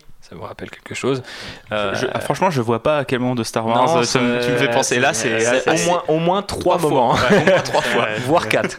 Euh, et, euh, et donc du coup, effectivement, euh, ça lui donne l'idée de, de, de, ce- de ces runs successifs, de ces de passages successifs. Et il y a aussi euh, Le que c'est le run Non, ça n'a- rien à voir. Euh, ne parlons pas de solo. Euh, five, euh, euh, five, 633 euh, Squadron, euh, qui lui donne euh, l'idée du couloir, puisque là c'est aussi une histoire de pilote et d'avion, mais cette fois ils se battent dans le fjord. Donc le fjord, c'est gros blocs de glace dans lesquels ils sont creusés quelque part des canyons, des tranchées. Euh, et donc du coup il a il visualise de plus en plus précisément ce que sera le final de, son film ce qui est assez intéressant c'est qu'il y a même des gens qui vont chercher des inspirations un peu plus loin et qui pensent que euh, l'une de enfin même deux de ces inspirations potentielles sont des terrains euh, d'entraînement. Il y a notamment euh, un terrain d'entraînement pour le vol en, basse altitude qui s'appelle le March Loop et c'est dans les au Pays de Galles.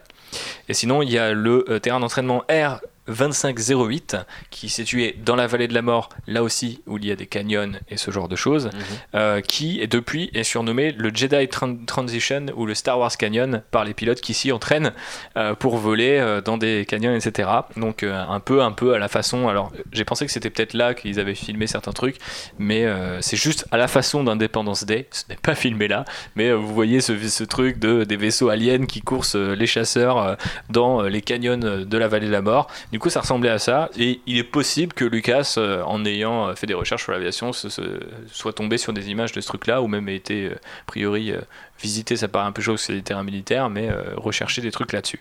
Donc, tout ça va lui donner des idées. Si vous avez des remarques ou des questions, d'ailleurs, messieurs, n'hésitez pas à me- à m'en poser.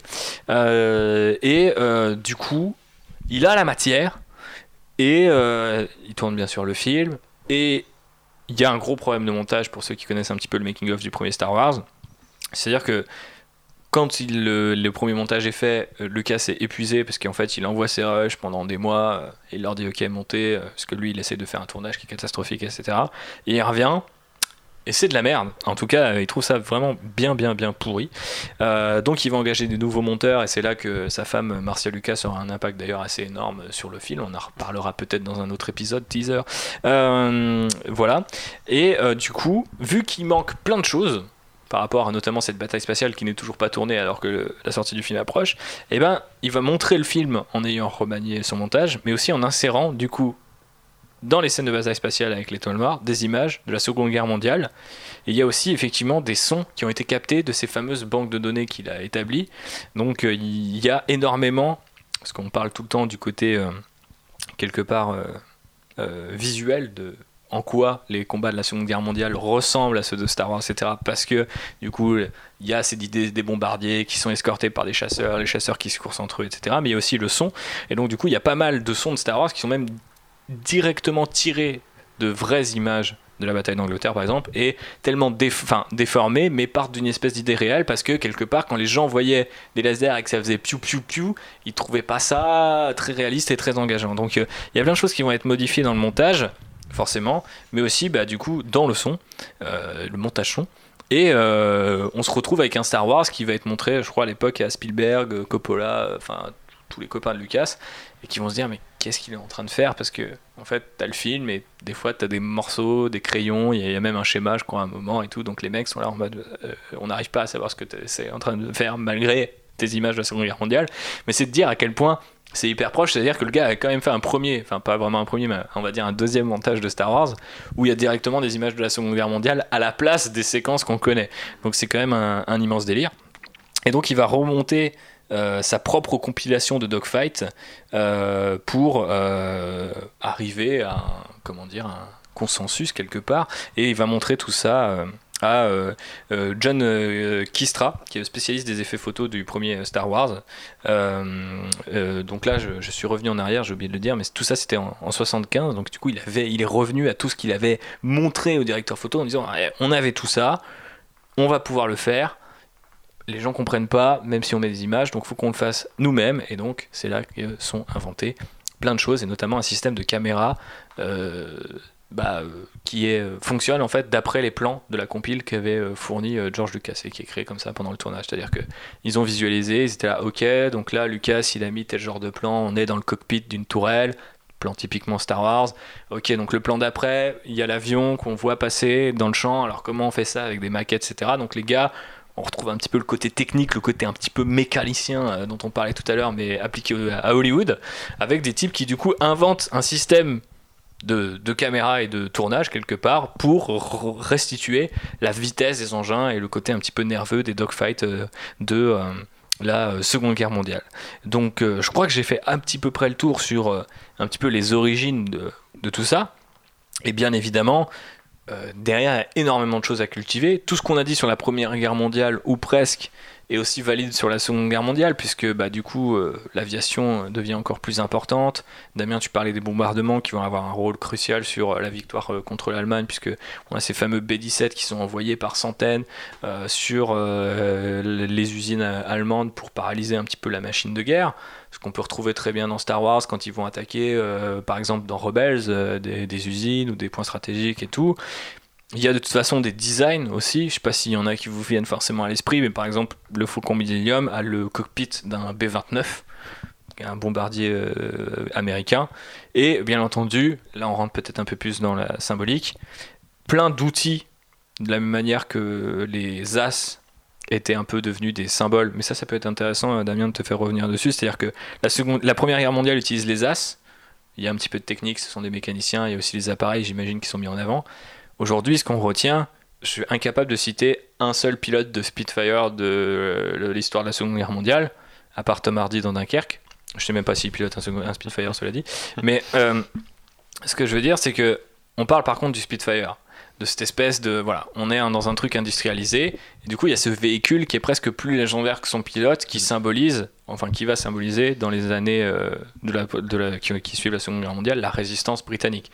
De la même manière que le X-wing en tant que vaisseau qui a un bouclier, qui a la capacité euh, de passer en hyperespace, etc., contrairement à taille, est un peu le symbole de la résistance rebelle. C'est un, appareil qui est euh, prodigieux, piloté par des, pilotes prodigieux certes, mais c'est la vue de l'appareil et pas euh, la couverture euh, avec euh, un pilote qui fait que les gens se sentent en sécurité ou inspirés par tout ça.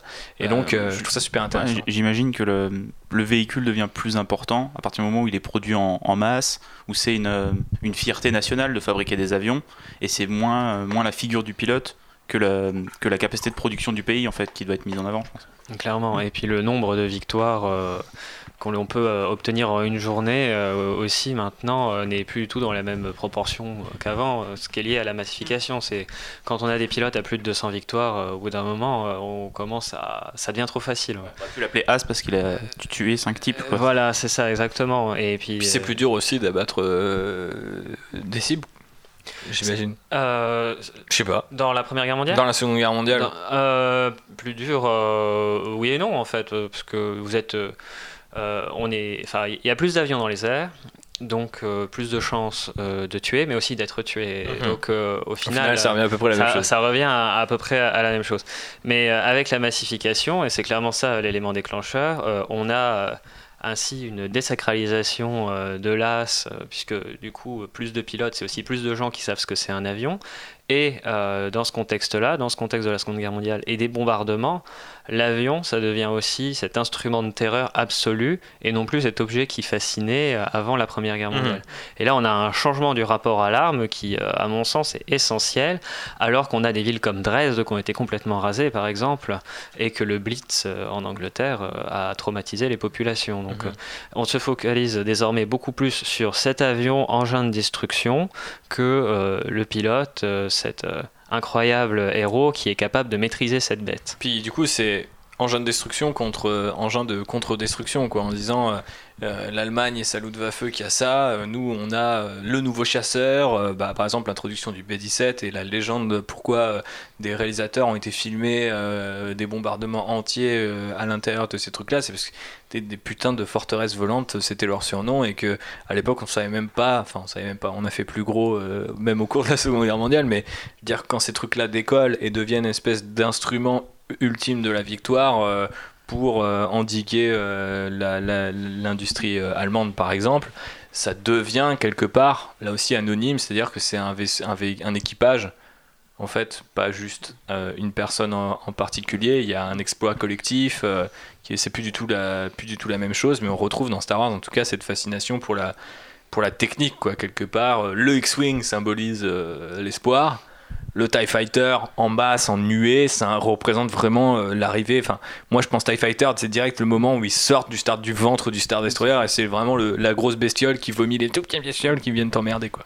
Et euh, bon, j'aurai une question sur ça plus tard, mais il y a peut-être aussi un côté un peu moins, entre guillemets, bah, le terme n'est pas encore bon, mais kamikaze dans les pilotes, c'est-à-dire que les, les avions sont peut-être plus fiables, et il y a moins ce côté où, ne serait-ce qu'au décollage, n'importe quel avion peut exploser, donc les, les pilotes sont peut-être moins, moins, moins de risques en fait. Je pense sur des vols d'essai ou des trucs comme ça qui avant étaient, devaient être meurtriers. Oui, oui, ils sont moins soumis aux aléas techniques. Et là, euh, euh, clairement, euh, quand euh, et- ils sont moins soumis aux aléas techniques et en même temps, on a progressé aussi sur la manière euh, d'envisager l'arme. C'est-à-dire que dans la Première Guerre mondiale, par exemple, les Français n'avaient pas le droit euh, de- d'embarquer des parachutes puisqu'on craignait qu'ils allaient ainsi euh, se défiler trop rapidement.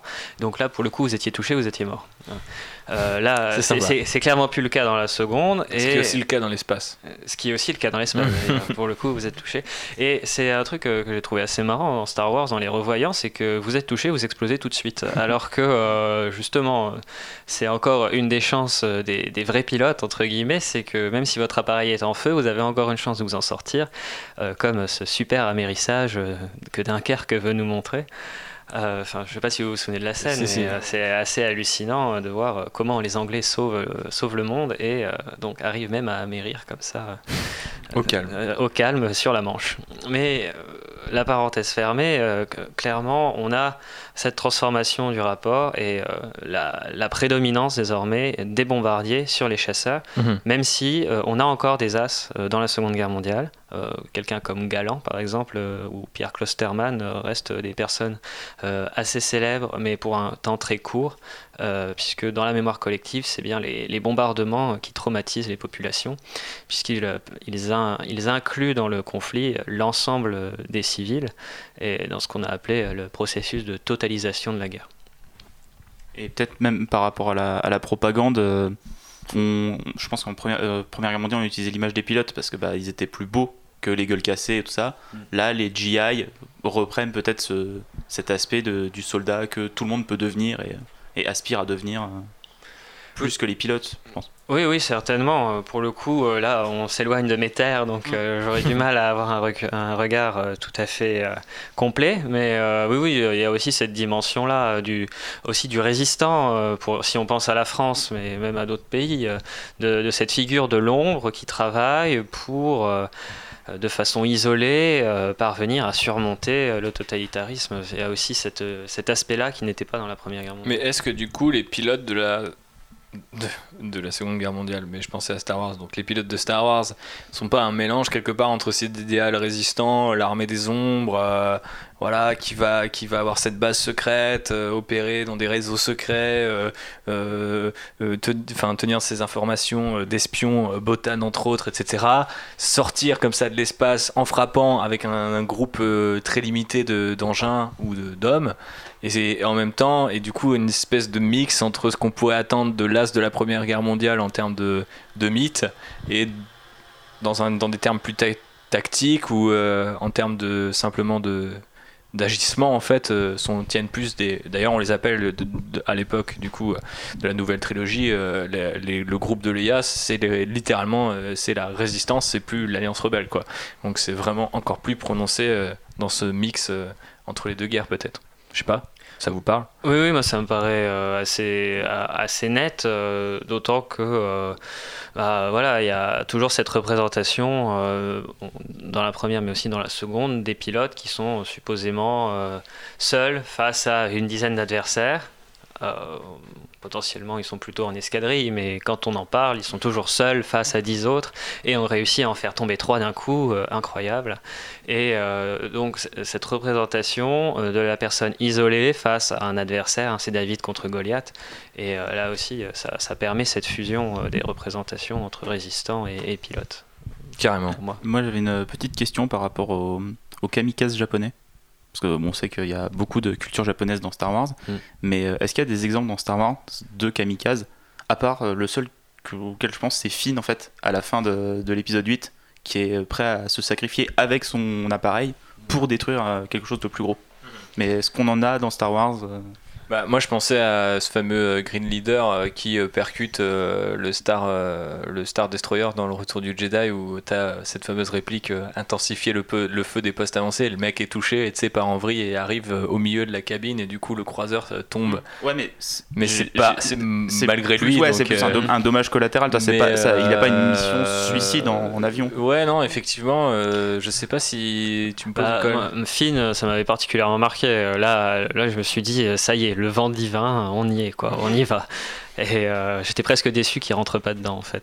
Mais euh, non, c'est sinon, j'ai pas d'autres évocations. Non, mais euh, effectivement, après, est-ce que c'est une tactique viable en fait dans Star Wars? Parce que c'est pareil, c'est qu'on utilise souvent nos référentiels à nous, et d'autant plus que, comme on l'a vu sur la Seconde Guerre mondiale, tout ça part d'une réalité historique, puisqu'on a un Lucas qui va manger des images réelles, en faire un- une sorte de, comment on appelle ça, de patron pour son film, euh, une sorte, euh, oui, euh, du coup, ensuite un moyen de filmer, puis un moyen de présenter à ses amis quand il n'a pas encore tous les effets spéciaux euh, ce que sera le film.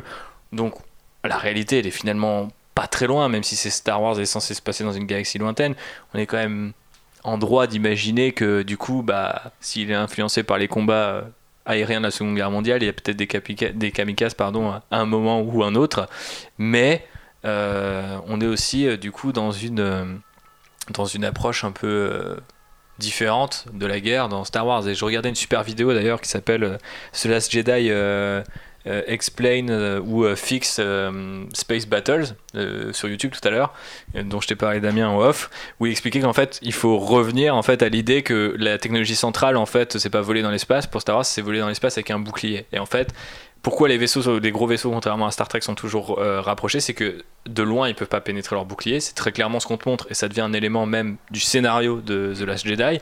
Il faut se rapprocher pour pouvoir pénétrer leur bouclier et ça te montre aussi l'utilité finalement même d'un seul véhicule comme celui de Podamron. S'il n'y a pas une escorte sur un Dreadnought, et ben il peut arriver à le, à le blesser parce que lui, en tant qu'objet physique, ça c'est une règle assez générale dans Star Wars, c'est que les objets physiques arrivent à pénétrer les boucliers des droïdes de l'épisode 1 à Podamron dans l'épisode 8, euh, contrairement au blaster. Donc du coup, tout il faut tout repenser autour du bouclier et à ce moment-là, j'ai envie de dire, bah du coup les kamikazes ou par exemple des drones, ça serait euh, idéalement peut-être la meilleure technique pour faire tomber un truc, tu vois, juste envoyer des, de la masse physique sur un gros vaisseau ennemi. mais on, Ce on que peut penser à. fantôme nous a prouvé, c'est que bah, les Gungans, c'est plus fort que des robots et des, et des droïdes. Donc, C'est euh, ça, non mais il y a toujours aussi. faire confiance à des droïdes dans l'espace c'est- pour ça que je pense qu'on revient toujours. Ils en parlent beaucoup dans les derniers films. J'ai les, il y a les artbooks euh, derrière Damien, mais ils en parlent beaucoup dans les derniers films qui prolongent cette idée-là de dire il faut que ça fasse penser au combat de la Seconde Guerre mondiale. Il faut revenir euh, un petit peu. On, on revient pas au film lui-même, mais généralement aux influences de George Lucas. Et à chaque film, il cite un truc qui est une influence majeure de George Lucas. Euh, donc euh, par exemple euh, notre ami euh, Gareth Edwards qui est super influencé par Full Metal Jacket pour faire Rogue One, sachant que Lucas aurait dû réaliser Apocalypse Now, on est dans des références visuelles communes, tu vois. Et donc du coup il y, a- ça aussi à chaque fois.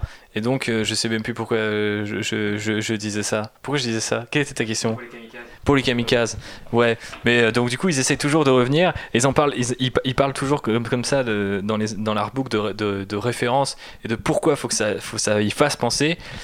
Mais il y a toujours, tu sais, cette espèce de barre qui est posée en disant si à un moment on l'a franchi, les gens vont faire ce que font souvent des gens devant un nouveau truc de Star Wars, c'est genre pourquoi les gens l'ont pas fait avant? Et du coup, pour répondre à ta question des kamikazes et embrayer aussi là-dessus, c'est l'exemple de l'amiral Holdo qui se sacrifie en passant en hyperespace. C'est techniquement une kamikaze, oui, tu vois. oui, et en plus, effectivement, j'y avais, avais pas une- pensé parce qu'en fait, vu la taille de son vaisseau, mais et- oui, et effectivement, une ça. destruction de masse. Surtout qu'en plus, si tu penses à que c'est pas un vaisseau, enfin que c'est pas un bateau, mais un avion, juste un gros avion contre le plus très très très gros avion de Snoke. Et euh, au final, euh, c'est assez évident que là, elle se sacrifie, même si euh, techniquement, elle a pas. Voilà, c'est pas prévu avant qu'elle le fasse, mais c'est plus de l'improvisation. Mais du coup, il y a cette Il y a un truc marrant le fait que les kamikazes ils faisaient ça parce qu'ils avaient des galères de carburant et que c'est ce qui arrive au vaisseau dans Star. Bah euh, là, il y a, a peut-être un truc à trouver avec euh, Ryan Johnson aussi, mais c'est vrai que c'est toujours marrant de se dire, en fait, on peut créer, et c'était un peu mon idée pour l'octro, donc on, on y vient euh, tout doucement, mais c'est de dire, on peut toujours essayer de créer autour des trucs différents petits morceaux d'aviation et de se dire, il faudrait qu'on fasse ci, il faudrait qu'on fasse ça, qu'on ajoute tel ou tel truc, mais ce qui sert de référentiel globalement aux gens, c'est le premier Star Wars, et le premier Star Wars, c'est la Seconde Guerre mondiale. Et du coup, quand tu dis, bah, faudrait mettre des drones, faudrait mettre, enfin, quand je dis ça, ou que tu dis les Gungans, ils gagnent quand même sur les droïdes, c'est que je pense qu'il y a cette espèce d'idéal presque un peu encore chevaleresque dans la Seconde Guerre mondiale, dans l'idée que Seconde et Première Guerre mondiale, on est quand même encore dans, dans une culture quelque part du héros. Et euh, alors que plus le temps passe et plus on est dans une armée euh, professionnelle qui va tirer à distance, qui va faire des frappes euh, éclairs en euh, sans, sans vraiment euh, de comment dire de, de héros identifiés mais plus euh, de manière anonymisée jusqu'à ce que bah, les humains ne fassent eux-mêmes plus la guerre donc Star Wars j'ai du mal à imaginer ça Ouais. même si dans l'ancien univers étendu on avait des tailles drones et ce genre de trucs en fait Ah, ça moi, marcherait pas moi, beaucoup tu moi, j'aurais du mal à voir des drones vraiment comme on les voit maintenant dans Star Wars. Au seul fait que j'ai toujours l'impression que les droïdes, en fait, dans Star Wars, ils ont, ils ont jamais pour vocation de remplacer les, des humains ou des aliens. Ils sont toujours là en soutien, en fait. Mhm, Et à aucun, à aucun moment, t'as, euh, à part bah, dans la menace fantôme, mais on voit que ça ne marche pas, que les robots remplaceraient les humains. Mhm. Oui, tout à fait.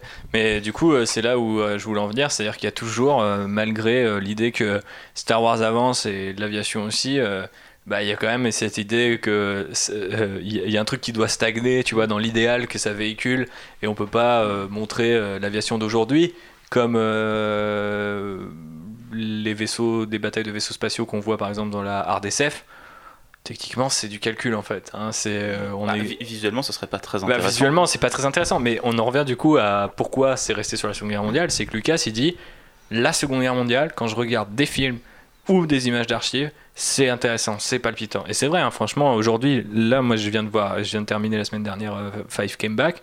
D'ailleurs, j'ai enchaîné sur des, j'allais dire du coup des reportages. Techniquement, c'est des films de propagande. Il faut les appeler comme ça. Ils les appellent comme ça aussi dans le documentaire. Rassurez-vous.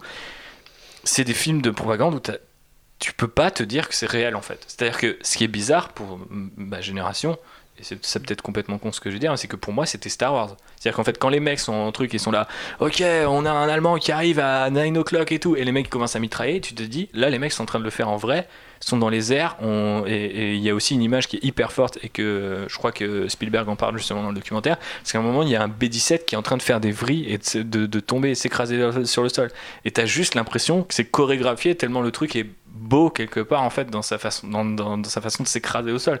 Et les mecs sont là à compter les parachutes et tout, et toi tu te dis en fait c'est c'est juste ça avait juste complètement pas de sens.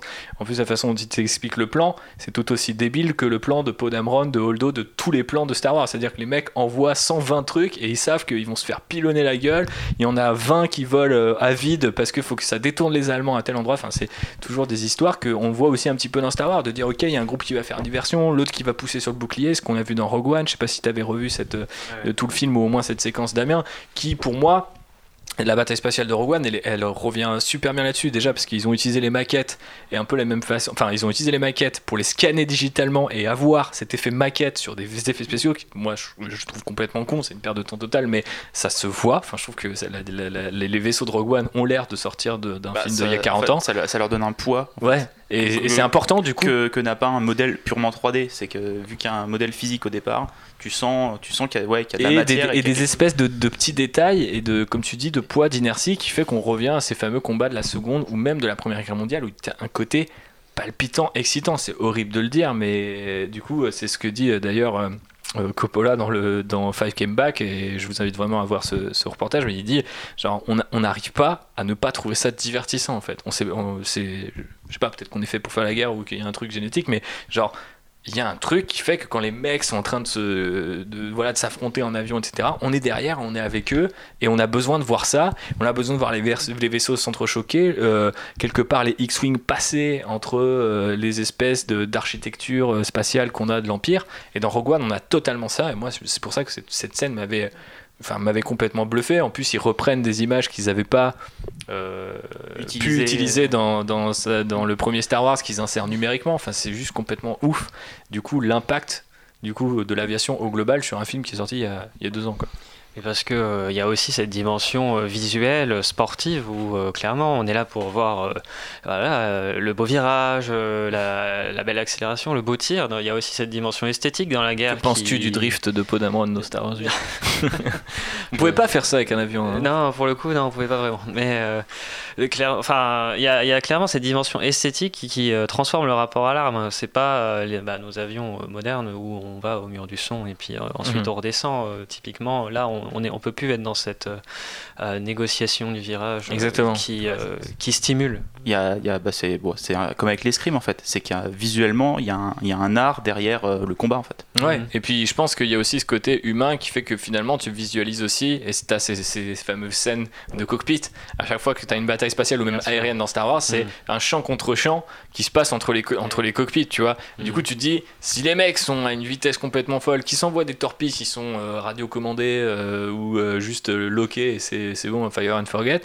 Bah, c'est pas du tout palpitant. Et aujourd'hui, bah, par exemple, l'aviation, déjà, il y a- de nos jours, le dogfight, ça existe quasiment plus. Et les avions pilotés par des humains, ça existe de moins en moins aussi. Ouais, Donc euh, on se rend compte juste que c'est un énorme gouffre afrique et que techniquement ça marche pas hyper, euh, hyper bien. Quoi. Donc euh, Mais sur le champ contre champ, on en revient à cette idée du duel. hein. C'est toujours un homme, un autre, face à face, et c'est ça en fait qui plaît. Comme tu disais, l'escrime, c'est clairement ça. Bah et on a besoin de ça dans Star Wars, euh, tout autant qu'on a besoin de, de duels de sabre laser. En tout cas, euh, moi j'en ai besoin. C'est pour ça que The Last Jedi et Rogue One euh, ont mon affection en partie, parce qu'ils ont eu ces séquences qui, je pense, saisissent très bien l'influence qu'a eu l'aviation, l'aviation militaire, parce que on n'a pas forcément parlé d'aviation civile, mais il y a aussi, par exemple, tout ce délire autour de Star Tours et donc cette attraction qui a donné lieu à l'idée qu'il y ait des, bah, des, des- des compagnies aériennes dans l'univers de Star Wars, qui aussi est un développement de l'aviation de la Première Guerre mondiale, etc. On peut pas parler de tout non plus, mais c'est vrai que l'aviation militaire, c'est euh, un des trucs qui est euh, fondamentaux euh, dans la construction de Lucas euh, sur Star Wars, parce qu'il y a les mythologies, euh, la, la religion bouddhiste par-ci, un petit peu de, de Kurosawa et de films de samouraï par-là, et euh, du pulp. Et le dernier élément pour moi, c'est ce truc-là, et c'est cette aviation. Et d'ailleurs, c'est pas pour rien qu'à l'époque, quand ils ont annoncé Rogue One, les gens pensaient que Rogue One, bah, ça parlerait du Rogue Squadron, et c'était logique de faire un film d'avion. euh, Star Wars en fait. Euh, et c'est assez marrant d'ailleurs qu'aujourd'hui on peut presque estimer ce qui s'appelle prennent Rogue One en disant ok c'est nous les premiers Rogues parce qu'on on va au, au front alors que, que quelque part à la base c'est pas des aviateurs mais ils le font quand même Mhm. il défie. On peut imaginer que dans le nouveau canon Star Wars, les mecs s'appellent Rogue Squadron en hommage à ce fameux Rogue One et revenir à ce qu'on disait tout à l'heure, Damien, avec ces gens qui bah, récupèrent un petit peu le L'héritage, d'une escadrille ou d'un groupe. se transmettent des, des noms de code, des surnoms. Exactement. Voilà. Euh, on a fait à peu près le tour. Damien, tu voulais rajouter un petit truc? Euh, pas nécessairement. Ok, euh, bah, je vous propose de conclure euh, gentiment, de se poser en douceur, sortir nos petits trains d'atterrissage. C'est du beau boulot ce décollage, non? Vous savez qu'il m'arrive encore de m'épater moi-même Mais qu'est-ce que vous projetez de faire maintenant? Boire un verre Et ensuite? La fête est terminée. Plusieurs botanes sont morts pour nous fournir cette information. J'aimerais voir un peu d'optimisme ici. Ça, c'est ce qui s'appelle une course de modules. Ok, alors avant de terminer, euh, je voulais parler d'un héritage qui se poursuit, mais on a déjà pas mal parlé de Rogue One, de The Force Awakens, de The Last Jedi, donc, euh, et de Poe Dameron, qui est peut-être le meilleur exemple d'As euh, Star Wars qui soit, en tout cas du côté canonique de la chose. Moi, ça me fait très plaisir qu'un pilote soit au cœur de la nouvelle trilogie, en tout cas, même si... Sera-t-il pilote encore longtemps? C'est une question. Euh, euh, Il y a aussi euh, Rebels qui avait pas mal développé cette mythologie-là aussi, vraiment même à fond, puisque bah, c'est sur la fondation de l'Alliance Rebelle et on se rend compte que ça. Euh, la fondation de l'Alliance Rebelle, je sais pas si exactement euh, on peut en tirer les mêmes conclusions sur la Première Guerre mondiale, mais se dépend vachement en fait de la solidarité entre ces différents groupes d'aviateurs qui se rejoignent et commencent à créer des, flottes toujours plus importantes. Et euh, du coup bah, quelque part les mecs se sentant hardis ils se disent ok maintenant on est 12 euh, on peut aller se fumer l'empire à nous tout seuls alors qu'en fait c'est un peu plus compliqué que ça. Mais bon. Bref l'héritage se poursuit. On l'a déjà dit. Est-ce que on pourrait voir un film Star Wars 100% euh, aviation, est-ce que ça vous plairait messieurs?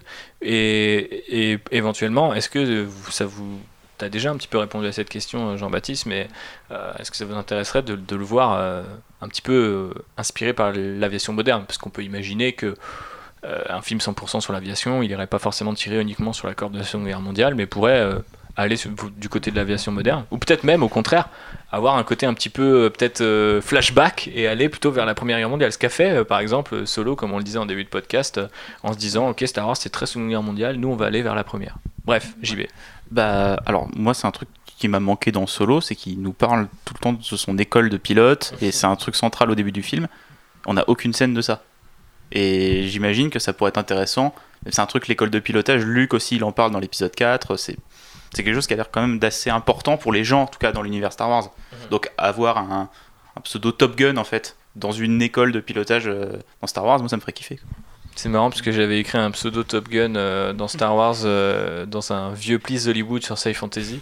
J'avais désigné Joseph Kosinski, pardon, réalisateur, qui va réaliser la suite de Top Gun. Gun. Bah, comme quoi. Donc euh, j'étais précurseur. Qu'on l'ait cru. Exactement. Euh, Damien, toi, est-ce que tu serais chaud? Bah, moi, ça me plairait bien, ouais. euh, après, euh, il me faudrait quand même un peu de sabre laser de temps en temps, mais pour le coup, euh, je suis assez d'accord sur euh, l'école de pilotage. Ça, serait vraiment passionnant de voir euh, euh, bah, voilà, les jeunes pilotes essuyer les plâtres euh, et puis comment ça se passe. euh, parce que dans la Première Guerre mondiale, ils capotent, c'est-à-dire euh, ils renversent l'avion, mais euh, est-ce que. euh, enfin, quelle serait la réaction d'un vaisseau? Comment le pilote euh, bah, appréhende cette double commande? Est-ce qu'il y a une double commande d'ailleurs? Est-ce qu'ils sont deux dans le vaisseau et. euh, euh, euh, il y en a un qui le téléguide comme un, copilote à distance? Enfin, ça, pourrait être vraiment, vraiment très intéressant. Et puis ça permettrait de voir un film Star Wars centré du côté de l'Empire. Ce que- ce qu'on n'a pas vu et ce que moi j'aimerais bien voir en fait. Ouais, ouais. Renverser un peu et se dire. d'ailleurs, bah, c'est la meilleure prendre- scène de Solo. bah oui, voilà, on va, on va prendre des impériaux en personnages principaux.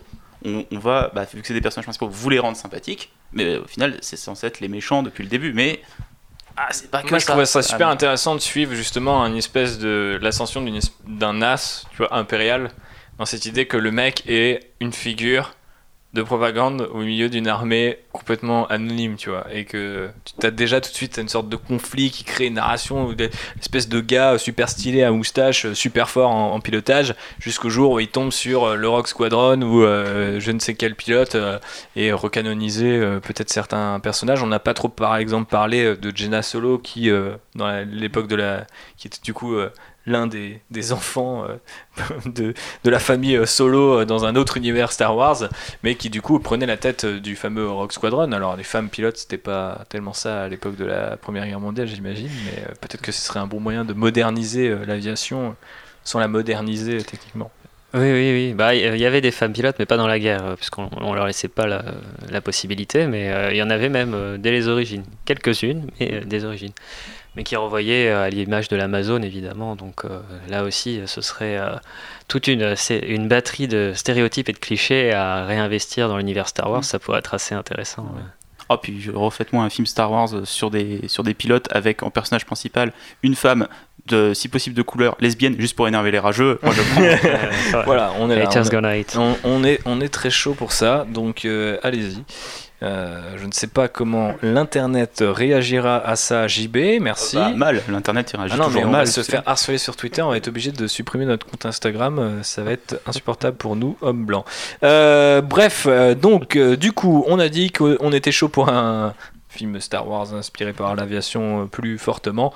Euh, je ne m'inscrirai pas en faux. Eh bien, c'est l'heure du deuxième instant promo de ce podcast, puisqu'on va se quitter, messieurs. Mais avant toute chose, un petit mot, euh, ou deux petits mots, ou même trois ou douze, euh, sur euh, votre actu. JB, what's up euh, dans ta life de petit chibou Bah, je, je suis revenu à Paris, parce que voilà, ce, ce podcast n'est plus fait à Nantes. Nous avons déménagé. Oui.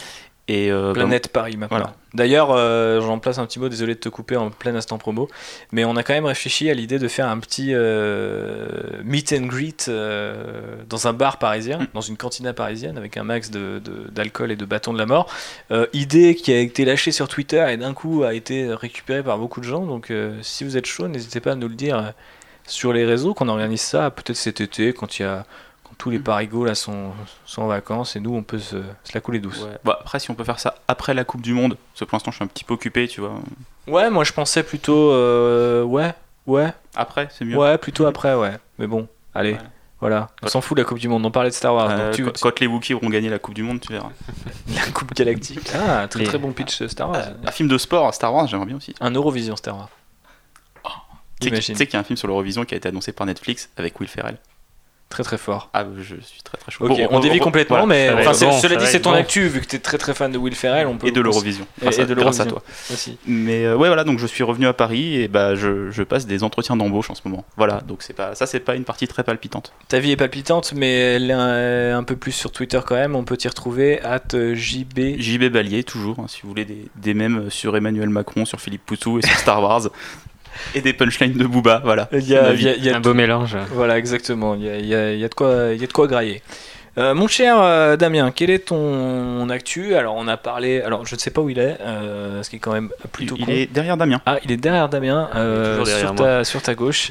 Euh, on a parlé de ton livre, hein, parce que le mec a écrit un bouquin qui est en fait. Euh, c'est quoi C'est ton mémoire C'était ta- mon mémoire de master, C'était un peu retravaillé quand même. parce Oui, que- même très retravaillé parce que tu m'as expliqué euh, les longues heures et, et tu fais quelques dédicaces qui laissent entendre à la fin que ça n'a pas été une partie de plaisir, un petit peu comme euh, affronter une escadrille de TIE Fighter. Alors, euh, du coup, euh, René Fonck, As des As et pilote de la Grande Guerre, un titre qui te déplaît, je crois, euh, et qui est sorti quand même aux éditions Privia, euh, Priva, pardon, euh, qu'on salue après les avoir écorchés et dit qu'on n'aimait pas trop le titre. C'est pas forcément la meilleure promo du monde, mais euh, je l'ai lu et je l'ai apprécié. As-tu as fait une dédicace? Non, pas encore. Pas encore. Euh, mais euh, voilà, si vous aimez l'histoire, que vous n'avez pas peur des textes un petit peu académiques, hein, on, on, Oui, va oui, pas se cacher, même carré- carrément. Il y a des notes de bas de page et tout ça. ah, ouais, vous faites comme moi, vous ne les lisez pas. Et, d'un coup, le, le- le livre est plus rapide à lire. Non, mais du coup, est-ce que tu peux nous parler de ce, de ce bouquin, de ton actu et de tes projets N'hésite pas, c'est le moment où tu peux euh, placer un max.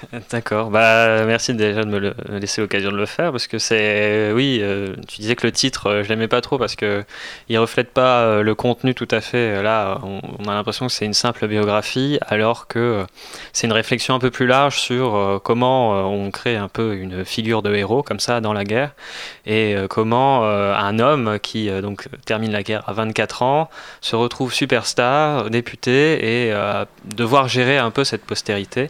Et comment euh, finalement il a échoué euh, un peu à assumer euh, ce. C'est ça qui est super cette intéressant et, et qui doit no- notamment interpeller les gens, même si là vous vous dites ok c'est sympa, ils ont fait un troisième épisode de Trider, ça parle d'aviation, j'ai pas trop compris.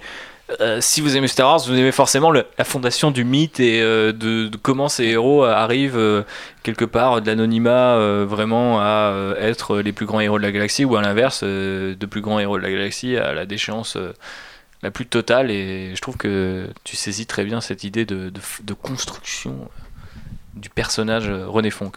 Mais bref. Bah merci, oui, parce que c'était vraiment l'idée. Et euh, ça m'a donné euh, du coup mon sujet de thèse sur euh, les aviateurs de la Première Guerre mondiale. Ah, c'est pas Star Wars ton sujet. Euh, non, non, mais Je suis assez déçu. ce sera pour le postdoc, ça. Ah, Maintenant que j'ai plein d'idées. On est fort. voilà. Mais du coup, ça c'est pour l'actualité, puisque je pars dans deux semaines en Allemagne pour voir tous les documents allemands et après les as français, voir un peu ce qu'ont fait les as allemands. Ok, et t'es- du coup, t'es chaud, LV2, LV1 euh... Euh, pour le moment, ça reste une LV2. hein. Ah ouais, ok. Voire 2, 3 et demi. euh, Voilà, quelque chose c'est ça. On- Et on verra après l'été déjà. ok, ouais, j'espère que ça revient vite. Ok. Et euh, j'imagine que tu, euh, du coup, continueras à faire des petites conférences, des, des choses comme ça, écrire des trucs. Tout à fait. Bah là, Enfin, je suis même dès, dès le- la fin du mois, vendredi 29, à 19h30 à l'Aéroclub de France pour les Parisiens. Voilà. Euh, il me semble que c'est payant, mais euh, faut, faut se renseigner. Je suis pas sûr. En tout cas, moi, je suis pas payé. Donc vous saurez que si c'est payant, euh, Voilà. ben, vous n'enrichissez pas Damien, qui est euh, quelqu'un de très bien. Donc euh, honte à vous. Ne venez pas, du coup. hein, Mais les dédicaces sont aussi gratuites. Ah, les dédicaces sont gratuites, par contre. Donc euh, ça peut être, euh, ça peut être sympa. Et toi, Thibaut, quelle est ton actualité? T'as vu un petit peu cette transition incroyable Tu t'y Waouh, attendais pas euh, c'est ouais, je hein. vrai que je suis un peu médusé par ta participation. euh, euh, Waouh. Euh, merde, mon actu, j'ai un nouveau travail euh, chez Wargaming. Les gens qui font World of Tanks, World of Warships et World of Warplanes. Ah, tout est connecté, mon gars. C'est comme ça que ça se passe. Euh, donc voilà, pour l'instant, ça se passe bien. Après, je suis en, euh, en période d'essai, hein, je vais pas vous cacher. Donc euh, moi aussi, je- là, je fais mes petits, mes petits vols d'essai tranquilles euh, sur un, petit vaisseau, puis on verra si on passe du Skyhopper au X-Wing euh, noir avec des bandes oranges bien stylées au fur et à mesure euh, euh, des jours et d'ici la fin de l'été. Mais franchement, c'est plutôt cool et ça permet d'avoir un petit peu plus de, moyens et d'être un peu moins inquiété dans la vie de tous les jours. Donc ça, c'est cool. Récemment, j'ai fait un podcast avec l'ami David, aussi un ancien de Sci Fantasy. donc on a lancé son podcast Actioner, le podcast de l'aventure et de la bagarre. Euh, du coup, euh, où on a parlé de Shane Black. Je suis hyper fier du podcast parce que je l'avais vraiment beaucoup préparé parce que j'avais beaucoup le temps de le préparer à l'époque. Et euh, ce qui sera moins le cas du deuxième épisode qu'on va quand même enregistrer ensemble. Mais voilà et a priori il y a un accueil qui est plutôt cool. Contrairement à, moi qui ai pu profiter un petit peu du sillage de Hearts et de Sci Fantasy euh, euh, David a pas euh, enfin j'en ai pas un million non plus mais elle n'a pas un million de followers. Donc si vous n'avez pas écouté son podcast euh, allez l'écouter. Et euh, en plus je suis dedans donc c'est plutôt sympa. Et euh, globalement euh, c'est un superbe effort euh, de euh, voilà jouer les archivistes avec des, des- des petits quiz des petits trucs. Enfin il y, a y pas mal de choses qui pimentent un petit peu euh, notre discussion sur les films d'action. David est très fort pour ça. Pour aller chercher des trucs, des points ultra précis. Et oui, Et et- sortir des anecdotes, personne ne connaît. Exactement, voilà. Donc, euh, bah, il avait 14 pages hein, sur Black, donc moi j'en avais 4. J'avais l'impression d'avoir euh, euh, été jusqu'au bout, tu vois, du sujet, et lui il en avait donc 14. Bref, euh, je pense que ça sera à peu près par- pareil pour le prochain, qui sera dédié à Mission Impossible, qu'on va enregistrer la semaine prochaine. Donc, euh, voilà. Et euh, c'est à peu près toute mon actu. Je vous ai parlé du meet and greet dont il fallait que je parle, Euh, il y a deux Outriders qui sont sur le feu. Donc je peux déjà vous dire que le prochain sera un 100% news après les deux épisodes un peu hybrides qu'on a eu euh, et ce premier épisode thématique. Là, on va faire news. J'espère avec des gens euh, de sites que vous euh, connaissez bien et qui aiment bien Star Wars aussi, Euh, parce que il y a beaucoup de news à rattraper, beaucoup beaucoup de choses à dire. Et dans l'été, il y aura, enfin donc au mois de juillet, euh, fin juillet, il y aura le prochain podcast thématique. Donc normalement, si je sais compter, ce sera Outrider 5. Et donc on a déjà le sujet et je suis en train de sélectionner les euh, invités, invités qui s'écrira EES cette fois. Oh. Ah attention, such teasing. Donc euh, voilà l'actu euh, de Outrider, de moi-même, euh, JB. Ça te, ça te satisfait comme réponse? Ça me, ça, ça me satisfait. C'est Ouais, une me réponse qui me plaît. me- et qui me satisfait. qui me satisfait. Tout le monde dormira bien. Euh, effectivement. Euh, bon, bah, messieurs, si vous n'avez pas euh, quelque chose à rajouter et que vous avez désespérément envie de désactiver le mode avion. Waouh Waouh euh, De votre téléphone, je vous propose euh, qu'on se quitte sur ce dernier jingle. Merci à tous de nous avoir écoutés pour ce Outrider 3. Alors désolé pour ce mélange euh, mi-historique, mi-fictif, je sais pas trop comment dire. En tout cas, les académiciens sont en PLS. Désolé pour toi, mon ami Finkel et compagnie. Euh, mais euh, ah, il fallait le placer, je sais pas pourquoi, mais il fallait le placer ce C'est soir. le, le point F euh, de toute conversation. Bref, voilà. Euh, que la force soit avec vous. Des bisous. Euh, N'oubliez pas de partager ce podcast, c'est très important. Donc faites-le. Sinon, euh, je vous envoie mon escadrille de, de X-Wing. Et si vous le partagez pas, il n'y en aura pas de 4 ou de 5. Aussi. Ça serait triste. Et ça serait triste. Voilà. Portez-vous bien, partagez. Que la force soit avec vous. Tout ça, des bisous. Eh bien, Votre Altesse, c'est l'heure des adieux. Oui, je crois. Surtout, ne me remerciez pas tous à la fois. Alors, T'as eu ton fric et tu tires ta révérence? Si on réussit à éviter que les bonnes femmes s'en mêlent, on devrait pouvoir se tirer de là. Oh eh, Tu fous la merde partout Je m'énerve pas, petit gars. Prends ta pelle et ton seau et va jouer. Allez, on y va, R2.